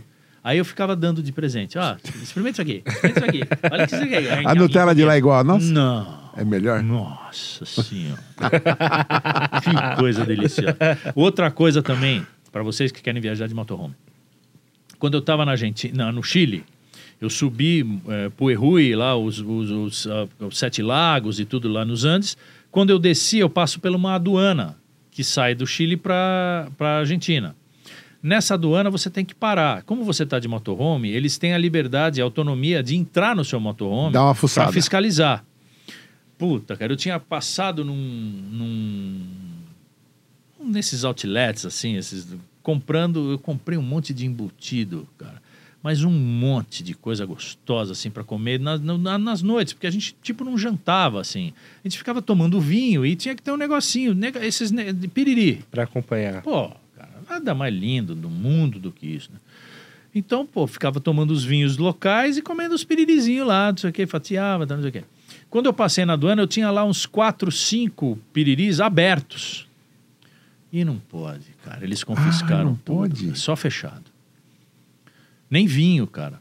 Tudo tem que estar Nossa. lacrado. Da onde pra onde? Do Chile pra Argentina? E, e vice-versa É. Ah, na aduana. Quando você passa na aduana, eles abrem tudo que tem dentro do motorhome para fiscalizar o que, que você está levando e o que você não está. E aí mas as que lei ab- estranha. É. E aí o que aconteceu é que tudo que estava aberto ficou. E aí eu fiz uma. E aí os caras mesmo falaram assim: eu vou ter que confiscar. E eu falava assim: não tem problema, vou ter que confiscar, vou ter que confiscar. Eu falei: pô, eu tô fazendo uma festinha para vocês, né? Eles, ah, que bacana. Aí chamaram os amigos, tal, não sei o quê. Iam fazer uma. Porque, cara, tinha um monte de coisa ali que tava meio que no começo. Sabe quando você pega três, quatro fatias e deixa o resto para comer daqui a pouco? Os caras pegaram tudo, fizeram uma festa, bicho. Que Foi legal. louco. Bom, eu vou, falei, meu, que bom que eu tô oferecendo essa oportunidade para vocês e tal. né? Eu quero- Tchau. Aí foi embora. né? Quando eu voltei, a mesma coisa. eu não aprendi. Você não cara. aprendeu. Também tava. eu- não é que eu não aprendi, eu tinha esquecido. É. Aí eu falei, puta, eu tinha feito isso com seus amigos de lá, agora eu vou fazer com os amigos de lá. Ele falou, não, os amigos de lá eram chilenos, agora nós aqui somos argentinos. Eu falei, puta, então não, não percam essa oportunidade. E são vinhos assim, super acessíveis. O, a Cara, oferta. muito barato. E- eu tomei uns Malbec. E é uma paisagem assim incrível, Incrível. né? A paisagem ali do, dos Andes, Sim. tudo aquilo que tá no entorno ali é uma coisa absurdamente linda, né? Bom, que bom que você gostou desse vinho. Eu vou querer que você toca pra gente, mas antes eu queria te fazer mais uma pergunta. O Derico hoje tá fazendo o quê? Tomando vinho. Esse hoje não é tão literal. Não, olha, é o seguinte, eu, eu quando saí do programa do Jô, eu tinha uma carreira paralela é, dentro do programa, que eu trabalhava de segunda, terça e quarta, e viajava de quinta a domingo, porque a gente tinha essa liberdade, é, apesar de estarmos contratados na, como CLT, a gente não tinha utilidade fora do programa do Jô. Então a gente tinha, a gente herdava a agenda dele. Ele gravava de segunda, terça e quarta, a gente estava lá de segunda, terça e quarta, de quinta a domingo. A gente aproveitava o marketing e toda a visibilidade do programa e saía viajando o Brasil inteiro. Sempre fiz isso a vida inteira. Quando acabou o programa do Jô, Mas tinha que estar de volta segunda. exatamente, eu passei a fazer isso full. Né? O meu schedule passou a ser a semana inteira, eu estava disponível. Então eu voltei a trabalhar é, é, autonomamente, viajando o Brasil inteiro. Então, muito pouco eu faço em São Paulo. Raramente eu faço show em São Paulo. né? Faço muita coisa fora e muito corporativo. Né? Por quê? Porque as pessoas é, é, é, valorizaram muito a imagem que eu criei dentro do programa como uma, uma, uma imagem de credibilidade, de qualidade, é, de descontração, de reverência, de interatividade. São, são elementos que fazem um certo sucesso dentro do mundo corporativo, de evento principalmente. Tá? Muito bem. Então, isso eu continuo fazendo. Tô com o meu truck, né? O Derico Music Truck. Bota aí, Derico Music Truck. Bota. Só para as pessoas entenderem do que, que eu estou falando. É, que também é um projeto muito legal, que, que valoriza o músico local. Eu viajo para cidades tocando com músicos locais, é, em praças e parques, tocando de graça para as pessoas, música instrumental. É, tô com o meu podcast, que é o Derico Convida, que está em Spotify, no Olá Podcast e tal. É, tem um programa na CBN, toda terça-feira, que fala sobre música. Que é legal. o, é o tempo de música. Então eu fico tocando. é, essa semana eu toquei Ernesto Nazaré, que foi é, homenagem aos, aos, é, à morte dele, né? Que ele, ele morreu dia 1 de fevereiro. E então eu fico fazendo essas coisas assim que são para mim muito valorosas assim, né, de, de, de conteúdo mesmo para mim, de estudo e de, e de diversificação de, de linguagens e tudo mais. E ao mesmo tempo uma coisa que fala diretamente com, com as pessoas, né? É uma forma de, de- porque eu sou um vendedor, né, cara? Eu, eu, eu sou vendedor do meu próprio produto, né? Eu, eu, eu, eu tenho uma vida pessoal, uma vida minha, de João Frederico Ciotti, e eu tenho um produto que é o Derico, que é um cara que toca, que é um músico instrumentista brasileiro que faz é, eventos, toca em casamento. É um showman. É um, é, Sim. Sim. Exatamente. Então, na verdade, é, é, isso não mudou. Isso só Tá. se expandiu, na verdade. Né? É, ao mesmo tempo, houve uma adequação de valor, porque eu já não sou mais aquele cara da mídia, da Globo e do Jô e tal, não sei o quê, mas eu mantenho uma, cer uma, um- uma certa estirpe, vai, digamos assim, Uhum. que, me, que me coloca num patamar bacana, assim, né? Então, eu- é, é uma questão de, de realidade, Claro. né? Então as pessoas hoje me contratam muito por conta do custo-benefício que é a minha imagem vinculada. Ai, que beleza. Eu e o Jô de Batman Robin. É. Opa. Colocando o Francisco Cuoco. É, é pô, Francisco Ah, Cuoco. Francisco que louco. Cuoco. Você sabe que quando ele morrer, ele vai levar com ele uma das coisas que muito pouca gente tem, né? Que é? O Cuoco. Sumiu aqui. que- Onde eu cliquei aqui? Não sei. É, ó, lá podcasts e tal, aí tem. E o Derico convida, o do. do, do- o Derico Music Truck. Ah, tá. Esse é o aqui, Derico ó. Music Truck? Tava aqui, mas acho que aqui tá Ah, não, não. Então põe o. Põe o. o no Instagram? É, Aonde? é, é, onde que tá aí? Não, eu- cadê? Onde que você pode ver isso? Põe o, no- na estrada com o Derico, vai. A- Aonde? Aqui no, no Instagram ou fora? É, no, fora. Na estrada com Na ele. estrada com Derico. Na estrada com Derico. Aí, ó, na Globoplay. Aqui? É. Ah, tá. Ah, que legal. Aí isso aí é na um programa de televisão que eu tenho na Globo. Ah, que Legal. legal. É, que chama Na Estrada com o Derico, que é eu com o truck. Nossa. É, E- baixa ele aí, vê aí. E é vê. só pro streaming ou passa no GNT? Passa na Globo, na IPTV, na Globo Campinas. Ah, tá, na PTV Campinas. É. É. Que legal. Sábado? Todo sábado. É que a Globo normalmente sábado. É, tem a produção local, a né? produção local após É, o ó, o jornal. truck ali, ó. Olha ele aí. Ah, que legal. Olha que legal. É. Aí, o meu irmão. Sérgio É, o Serginho. E o- Sérgio Ciotti. e o. Esse aqui. Sou eu. Porra! É? Nossa senhora, quer, quer, quer voltar? Dá pra cortar aí? A gente volta, aí a gente tira isso. É. Tá diferente. É, eu tô aí com 20 quilos a mais. Ah, é. não, agora, agora, agora eu vejo você, mas por um instante achei que não era. É. É, até associar, né? Então eu vou nas cidades, converso com as pessoas locais, chamo o músico local pra tocar junto, conto a história do músico, e aí no final a gente toca no truck, numa praça, num lugar. Tal, não sei o quê. É bem legal. Sempre na região ali É, metropolitana. na- na- onde, onde a, a IPTV cobre, né? Cobre. Que é sul de Minas e de Ribeirão Preto até Valinhos, né? Legal. Mas você emagreceu mesmo, hein? Emagreci 20 quilos. Caramba. E tô gordo ainda. Preciso emagrecer mais 20. Derico, você quer que eu toque pra você? Pois é. uma música. Boa. você quer ouvir? Quer ouvir choro? Quer ouvir bossa nova? Quer ouvir jazz? Quer ouvir samba? Quer ouvir o quê? esse microfone tá caindo, né? Daqui Não, não, pra- pode deixar. Eu toco, toco aqui. Não vou Não dar ele sei. pra você, senão eu vou ficar sem. Eu ia dar uma apertada, acho que é a roelinha aí. Manda pra mal. Você gosta de apertar a roelinha? é isso? você sabe apertar a roelinha? A gente tenta, né? Pra segurar Fala. o microfone. Dependendo do convidado, né? Pronto. Diga lá, o que, que você quer ouvir? Meu querido, você é melhor do que eu pra escolher. O que, que vocês querem ouvir? Vai, chama uma música. Não chama o Star Wars, essas coisas. Ó, meu avô era amigo do Zequinha de Abreu. Zequinha de Abreu, que música que eu posso tocar do Tico Zequinha? no voar. Puta merda, eu não sei tocar tico-tico no fubá, cara. Você acredita? Não, mas é, é tico-tico no fubá. Mas eu, eu não sei tocar, eu vou tocar uma- um pouquinho. É, deixa eu ver que tom que pode ser.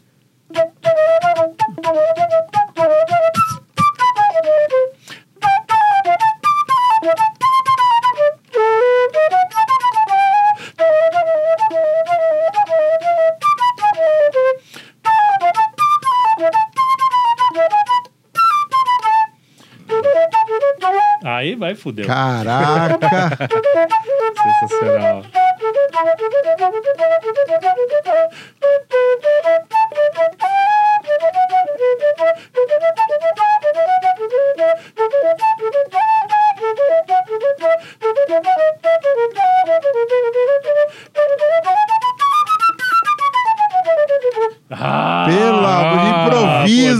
Mas eu vou, eu vou estudar, eu volto a tocar aqui um dia o tico-tico no fubá. Ali- aliás, isso é uma coisa que eu tenho assim. é, é, eu me curvo, né? Como é que o cara sabe uma música de É bate que- pronto? Então, mas o negócio é assim. e a- antiga, né? Na verdade, eu tenho a música concebida. Eu só não tenho a técnica ainda, Lógico. pra- porque eu não estudei ela Sim, direito. né? sim, mas mesmo eu chego lá, eu assim, chegarei né? lá, chegarei lá. Outra, pode tocar um outro choro assim, pode ser? Pixinguinha, assim, você gosta de pixinguinha? Gosto.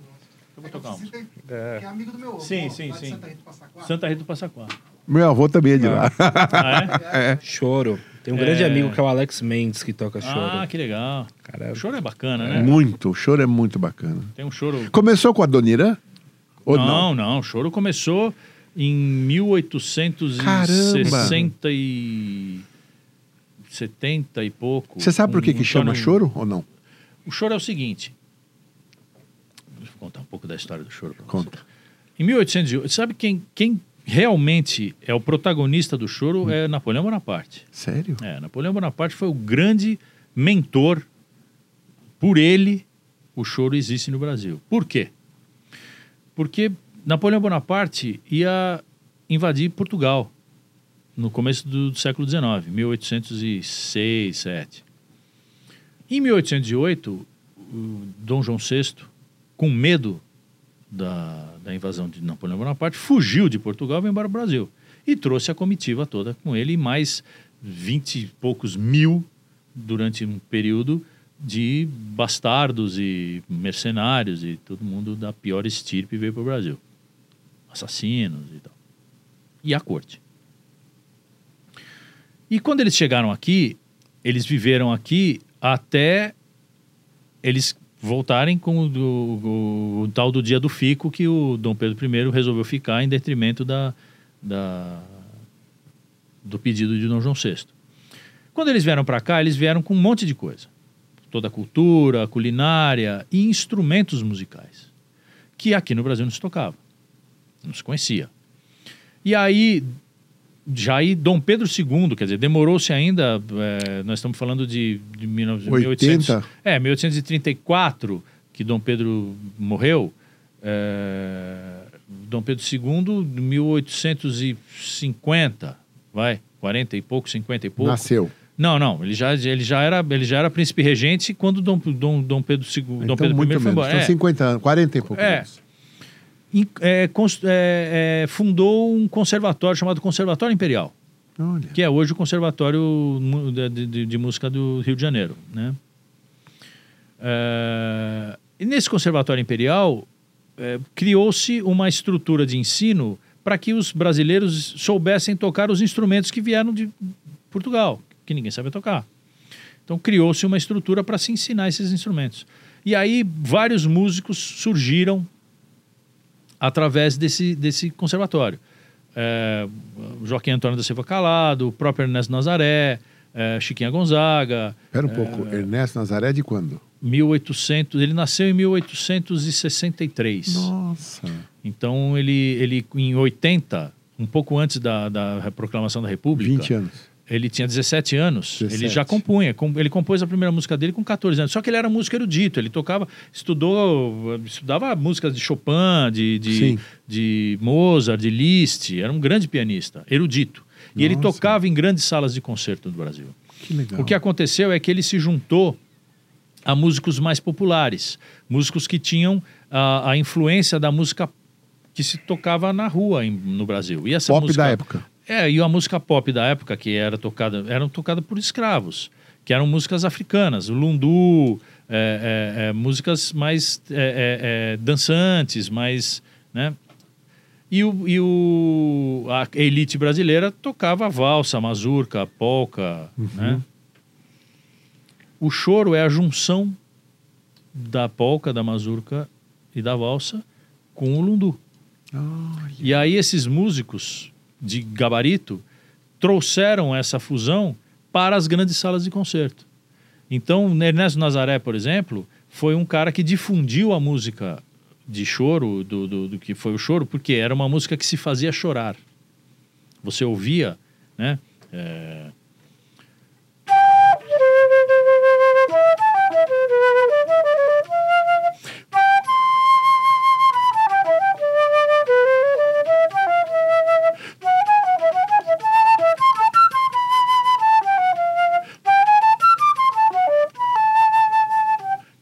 músicas é, melodiosas, é, é, românticas, né? E tinha músicas com, com, com vi- virtuosismo, é, como é o Apanha de Cavaquinho, como era o, o, Tico Tico no Fubá, né?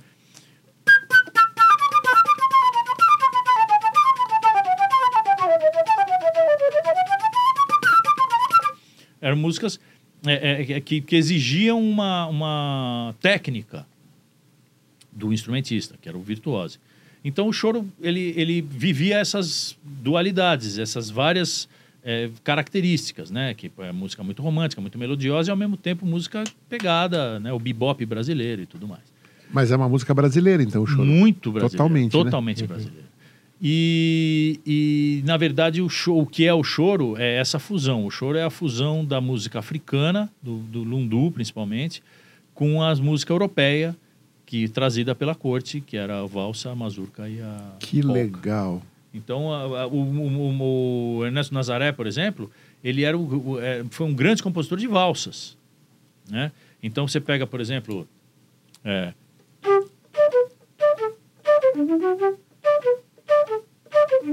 Isso é um machixe, que é, É. uma junção da música africana com a música europeia. Mas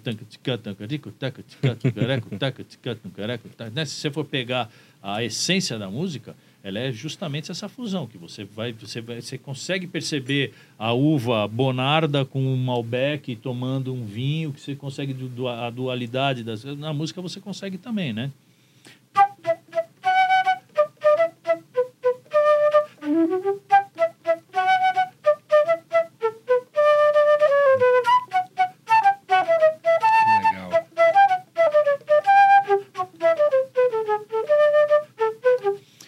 Então, e aí você coloca isso num salão nobre com a elite, você percebe que não tem muita diferença com uma valsa é, erudita, com uma música que você pode dançar, que você pode se divertir, que você pode curtir, com, com, a, com a mesma essência. Toca uma valsa.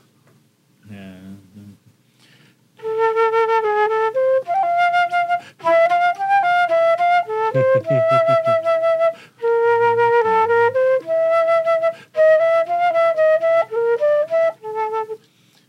na verdade, é- é- é- essa fusão fez com que a música brasileira se tornasse plural tanto para a elite quanto para para os populares, né? para o povo. Né? Uhum. E, e o choro foi uma- um catalisador. O choro foi o grande, o grande momento da música brasileira, assim, genuína, né? Aí veio o samba, tem outras vertentes da. E o Adoniran do choro? Então, o, o, o, o Adoniran, ele, ele, ele não é. O Adoniran, ele não é choro específico, né? Ele é, ele é um samba paulista, né? O Adoniran é. é...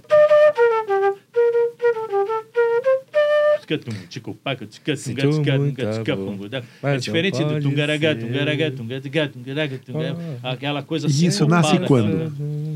Ah, o Adoniran é. Não, não, não, isso que você tá, esse, esse, esse ritmo. O, o machixe? Esse- tungaragá, tungaragá, é de 1800 e- Lá de trás, é, de então. trás.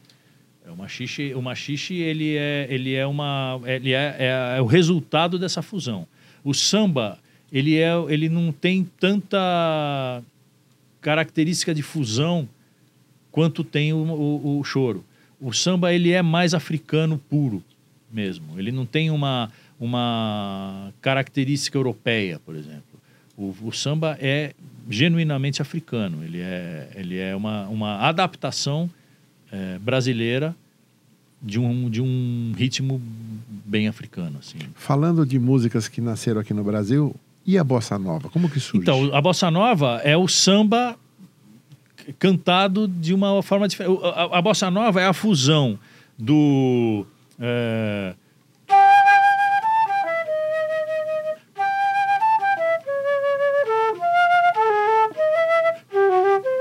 é, aquela música de Silvio Caldas, de Tá. é, é, Lamartine Baba, aqueles cantores do, do, de vozeirão, Orlando Silva.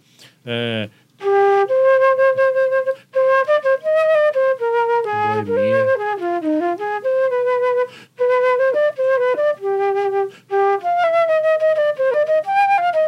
é, é, é, aquela coisa do- da, do- da Rádio Nacional dos anos 50, é, aqueles vozes, aquelas vozes Sim. com o, o tamborim do samba. Tac, tac, tac, tac, tincaracu, tá. Aí o cara chega e faz a. É, é, é. Não.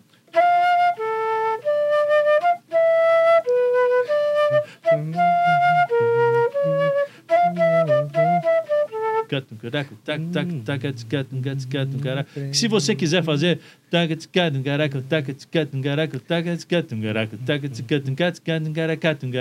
se você quiser puxar para o machixe, você até pode descaracteriza um pouco, mas não é totalmente fora de contexto. Então, é, a bossa nova tem um pouco do choro, tem um pouco do machixe, tem um pouco das, da- da- das fusões que se tocavam na época, que deram origem à música romântica de vozeirão dos, dos samba canção, que era um samba mais vo- envozeirado, que depois virou ah, a bossa nova, que era um samba mais tamborinzinho, mais vozinha, mais harmonia e tal, que depois virou um samba enredo, que depois virou um samba, você entendeu? Samba rasgado, samba de breque, samba... então tem é, você Tá. vai pulverizando as coisas, né? E a bossa nova ganhou o mundo, A né? bossa nova ganhou o mundo nos final dos anos 50, né?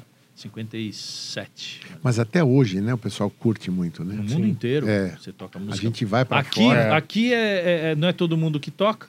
E lá no Brasil todo mundo quer. Lá no exterior Lá todo fora mundo quer. todo mundo todo conhece, mundo né? quer que você toque Garota de Ipanema. Sim. Aqui, se você puder não tocar, é legal. Porque virou carne de vaca, sabe? coisa todo mundo sim. tá. Ah, é mesmo? Você vai de tocar Garota de. Ipanema?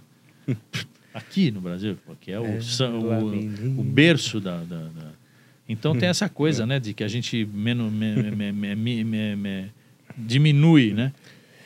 A nossa memória, né? A E nossa- pelo que eu vi ali, você entrevistou a Elo Pinheiro, né? Sim, No- Aliás, eu vou falamos dizer- sobre isso, inclusive. Eu queria perguntar pro Derico, porque eu me lembro que eu conheci Elô há uns 10 anos atrás. Ela já tinha seus 60 e poucos anos. Hum. Ela deve estar com 70 e pouco hoje, né?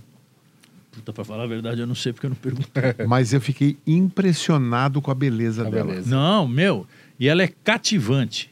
Ela tem um- Ela uma tem luz, uma eu luz. não sei explicar. Exatamente. Incrível. E ela é linda, linda. O olhar, a, a tez. E Ela- e ela, ela- não ela tem- fez, não ela não sei fez se- uma plástica. Pois é. É- é- é- sai É- de é o- dentro. É o, é o, é o dom. Eu imagino ela jovem. Putz. Se, se, se com Bom, pra ter 60. virado, pra ter virado a música. é, Então não- tá não mais é- do que. Ela não passou despercebida pela orla, né? num doce balanço ao caminho Ah, do mar. pô, Queria eu. O, do- Coisa mais linda. Meu querido, é, nós temos aqui uma tradição, só que eu tô pedindo aqui o cartão e me esqueceram. Deixa eu dar uma ligada aqui, que você vai, vai deixar aqui um, uma, Um recado? um recado. É. Nossa, tá muito bom isso aqui, hein? Então, Adorei. então a- aproveita, aproveita. Você pega lá, Murilo, por favor. Senhoras e senhores, o Murilo foi buscar o cartão, vocês nunca, jamais saberão quem é o Murilo. Não, pode ser que um dia, né? Ah, não tô falando agora. É. Mas você olha pro Murilo, eu tenho vontade de falar assim, Allahu Akbar. Não dá? Ele tem uma cara... Ele tem uma cara de chinês. Não é chinês que fala assim? É chinês. É chinês. Chinês da, de Vocês Dubai. jamais saberão. Jamais. Vocês vão morrer e falar assim, puta, como é que é esse Murilo? Não saberão. Mas enquanto não vem o cartão, eu quero saber do Netinho. Ô, Enzo! Enzo! Queridaço. Que nomão, hein? Querido, gigante. Calça 37, tem 7 É de idade. mesmo? Nossa. Ele é de pé de palhaço. e ele tem uma coisa muito interessante que é o seguinte: ele nasceu com uma, uma, uma inteligência virtual, né? Que as crianças de hoje nascem com inteligência virtual, né? Você é, a linguagem Eu ia te Do- perguntar, esqueci, termina, mas eu quero saber se alguém depois de você ficou na música. Mas fala do Enzo. a todos. Meu filho é produtor musical, é, guitarrista, é, faz trilha de cinema, fez a trilha do, da- do filme da Suzanne von Richthofen. Que legal. Está fazendo agora mais quatro filmes. Que está aqui. Bom, não tá comigo. Minha filha é pianista, só que é, é- é psicóloga, né? Formada. E o Enzo tá entrando no, no barato, assim, de tocar, sem muita forçação de barra. Mas ele tem todas as, todos os instrumentos abertos lá, né? Violão, piano, sax, flauta. Ele fica lá tocando, né? Mas a gente não força muito a barra dele, não. Mas ele tem essa vertente artística e essa inteligência muito interessante, assim, de, de uma criança de sete anos que tem as oportunidades, né? De, de poder É. conviver com, né? Vai ver show do pai, vai ver show do vô, Sim, vai ver show sim. do tio, né? Então é legal, assim, ele tá... E é uma É, figura E de nascer numa família onde a música tá bem Tá presente, bem né? presente. Então isso Muito presente. esse é um privilégio também, sem dúvida, É. muito, muito grande, né? E você está incomodado porque você não achou o cartão, é isso? Não achei o cartão. E o que, que é esse cartão? Fala aí. que É, que é o cartão que você vai deixar um recadinho pra gente aqui. Ah, e, um- tem, e é um cartão especial? Olha assim? lá, olha lá, olha lá. Vai, vai, vai se inspirando nos outros. Ah, Ah, aqui, chegou, ó. chegou, chegou. Ah. Ah, chegou, chegou junto com o Márcio. Você viu? Você viu? Que- Vocês também. Você já apareceu alguma vez aqui? Na, na tela? Vou, vou, vou, deixar- vou dar um spoiler aqui, ó. Ah, A gente gravou um programa hum. que a gente precisava testar as coisas, ver que estava Hum. funcionando, né? Então a gente gravou um programa de piloto. Hum. O Aí pri- veio o o- Rubinho Barrichello, Não, não, não. de O, pro- o programa número Massa. O Massa. o programa de piloto é esse, né? Emerson Não, o Fittipaldi, Nelsinho Piquet tava Nelson aqui. Piquet, os dois, né? O Os Nelson e dois, o pai e filho. um. Então, o primeiro programa que vocês estão vendo aí é do Vicente, não é Vicente Jorge, que é um caçador de vinhos. Caçador de vinhos. Você, você já viu lá, né? Esse é o número um. Hum. Mas tem o programa zero, Que que, foi não, com o Márcio? que não foi pro ar, Ah. que a gente chamou o início de tudo. E por quê? Porque fui eu, Márcio Paul, conversando, o. Vini também estava, né? Sim. É, é, contando como é que foi o início da internet, como é que foi. a- Tem vários Cadê esse causos. N- Então, esse programa. Aí o Murilo falou assim: por que, que vocês não guardam esse programa e colocam ele no ar como um prêmio quando atingir? Eu falei: fechou, Murilo. Então, Ótimo. Uma hora vai acontecer. uma hora ele tá pronto, tá O Murilo gravado. aparece também, não? Não, não, não. Pô, então, senhoras e senhores que estão aqui presentes hoje nesse podcast Wine, Winecast, vocês não verão o Murilo. Por enquanto. Não, o Murilo não. Nunca pode aparecer. Não, o Tem que Murilo é ficar tipo uma. Lombardi. Certo. Sombra. Você fará do Murilo um grande eh, protagonista do programa Sem revelar. sem revelar. Fe- Fechou? Ele vai passar na rua e ele vai falar assim: Eu sou Murilo. Fala, ah, não é, não. Imagina, prova. E ele não terá provas. Ele, ele não vai conseguir provar que ele é ele mesmo. Isso causará um problema. Ele- aí ele morrerá, ele se- vai se matar. E você será o culpado. Fala, puta, eu criei um monstro. No máximo se revela a cor do cabelo dele, não, que cara. pode. Não. porque ele não vai saber se ele é careca ou não. Não sabe. Não pode. Aliás, eu não sei porque ele tá de boa. É que ele muda de cor de cabelo quase todo dia. Exatamente. Oh, jamais saberão. Essa surpresa que eu tive, vocês não terão. Mas essa acho que é a terceira tonalidade da Morram, semana. Morram com isso. E o Márcio Abrileri aparecerá, sabe lá quando, No programa zero. no programa Zero, que será colocado no ar, como diz o Marcelo Abrileri. Será colocado no ar. Não sei Pum, um quando. É, isso, vai jogar no ar. Enquanto isso, eu tenho o privilégio, juntamente com o Vini e com o Marcelo, de ver essa figura impoluta do nosso cancioneiro popular, que é Márcio Abrileri, lindo. E só isso que eu digo. O cara lindo. Mas é sabe o que ficou cara. engraçado? O programa, a gente colocou lá o início de tudo. E é realmente é o início de tudo, desde lá de Desde trás lá. e o início do Anicast. Então, quem sabe um dia a gente É, bota. Por que, que eu tenho vários? Não, na verdade é o seguinte: você Se tem a chance de errar. Ah, entendi. Aí o que sobrar você pode levar de Ah, de recordação. recuerdo. Então, como eu não quero, não quero levar isso, porque eu não vou ter o que fazer com isso, então eu vou errar os três primeiros, porque daí eu tenho uma, eu tenho uma, uma, uma, uma justificativa para não levar. Pra não levar, pra não levar. Teve... Senhoras e senhores, escreverei aqui uma coisa que vocês também jamais saberão. Vamos ficar lá depois, um dia eles vêm Ah, de lado. é, aí. mas não dá pra ver. Esse cara bota zoom e não enxerga nada. é, tipo, achei muito legal. Puxa, que bacana. o Deixa uma mensagem pra nós ou pro próximo. Ah, pro próximo? Pra quem você quiser. Eu sou pastor agora, é isso? O que que tá escrito lá? Vamos ver o que a Karine escreveu. tá. Vê se dá. Esse aqui, ó. É. O que, que tá escrito aí? Karine Vilela escreveu assim. O Uma mensagem curta, sucinta da Karene, né? Peraí.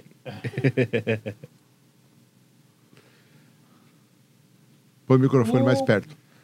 Ah, eu tenho que. O Bo- Bordeaux.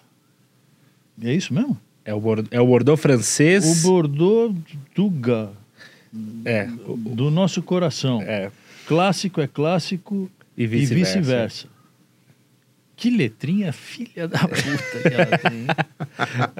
Deve Kar- ser linda, né? Não, Sim. realmente, É. muito bonita. A Karine Porque a é letra. ela que traz o bacalhoa, né? Então ela E- fez aí uma Ah, menção é. ao vinho dela. E- ah, e Bor- tá até atrás ali, ó, Palácio da sim. Bacalhoa. Ela, ela advogou em causa própria. Sim. Sim, sim. Vê, vê os cinco ali. Quem que é o cinco? Eu não sei. O cinco Cinco é é o- Jimmy é o Jimmy Carvalho. O que, que ele escreveu aí? Melhor podcast. Puxação de sexo. Você quer que eu puxe seu saco Não, aqui? não sabia eu vou nem- puxar. Eu vou puxar. Vou falar, você é lindo e tal. Saborear o momento e buscar o conhecimento. Olha, Foi legal, né? Nem É, lembrava. muito legal. É, você vê que é tão legal que você nem lembra. Lindo, só você me fascina. E aquele ali, pra cima, Leonardo Silvério. Pra cima. Você sabe quem é esse cara? Foi o brasileiro que Brasileiro que escalou o escalou o Everest. Everest. Ah, você viu lá. Sim. Eu vi, eu sei quem é porque eu vi. Né? Agora eu queria que ele psicografasse ali Sucesso o sempre. Dr. Miguel Ferrari. Miguel Ferrari. É uma, uma receita de médico, né? É, Fantástico, isso é. Bate-papo feliz, todo enverbrado. Felicidade ah, e sucesso.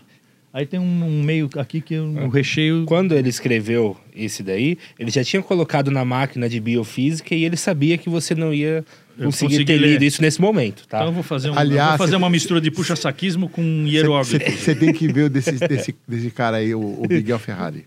É maluco. É mesmo? É maluco. É o próximo Ô, que estará no ar. Eu falei Ó. que você é linda, eu quero um bacalhau desse pra mim também, viu? Você pode mandar, eu vou deixar aqui o endereço. Você, por Vou providenciar. favor, um, um bacalhau pra mim que eu quero degustar com a minha esposa e falar que assim, nossa, que vinho gostoso. Vai falar. Oferecido pela Karine. Vilela. Aí, Carelli. Fica a deixa. Mas ó, lembre que amanhã vão ler o seu, hein? É. Não, o meu eu vou dizer agora, para não ter. Meu querido amigo Marcelo. É, é para você, né? Especificamente. Pode ser, pode ser. Eu tenho que falar do. Não, livro, não, não, não, não. Murilo e tal. Não. Porque aí não vai caber. Não. casaremos e teremos filhos. Segunda vez que ele fala isso É a hoje. segunda vez. Mas será que ele vai colocar o detalhe? E eu É. serei o passivo nessa Desse mal ele não vai morrer, viu? relação. Eu deixo claro, porque depois vão falar assim: ah, não, está registrado. Derico, Sensacional. gravado em 3 do 2 de 22, exibido em. Agora você vai ter que colocar aqui. pois é, não sei. Preciso ver Ah, aqui. ó. meu, pelo amor de Deus. Peraí, hoje, hoje, hoje subiu 5, né? É, sobe É, o- esse é o A- 10? Amanhã é o 7. am- amanhã sobe Amanhã o, é o o seis. sexto, que é com o Dr. Miguel Ferrari. Seis. Aí Aí, tem segunda- 7, 8, oito e 9. nove. É segunda, não essa, que vem a próxima, Segunda, dia 14. dia 14. Exibido, será exibido hoje, dia 14. Do 2 de 22.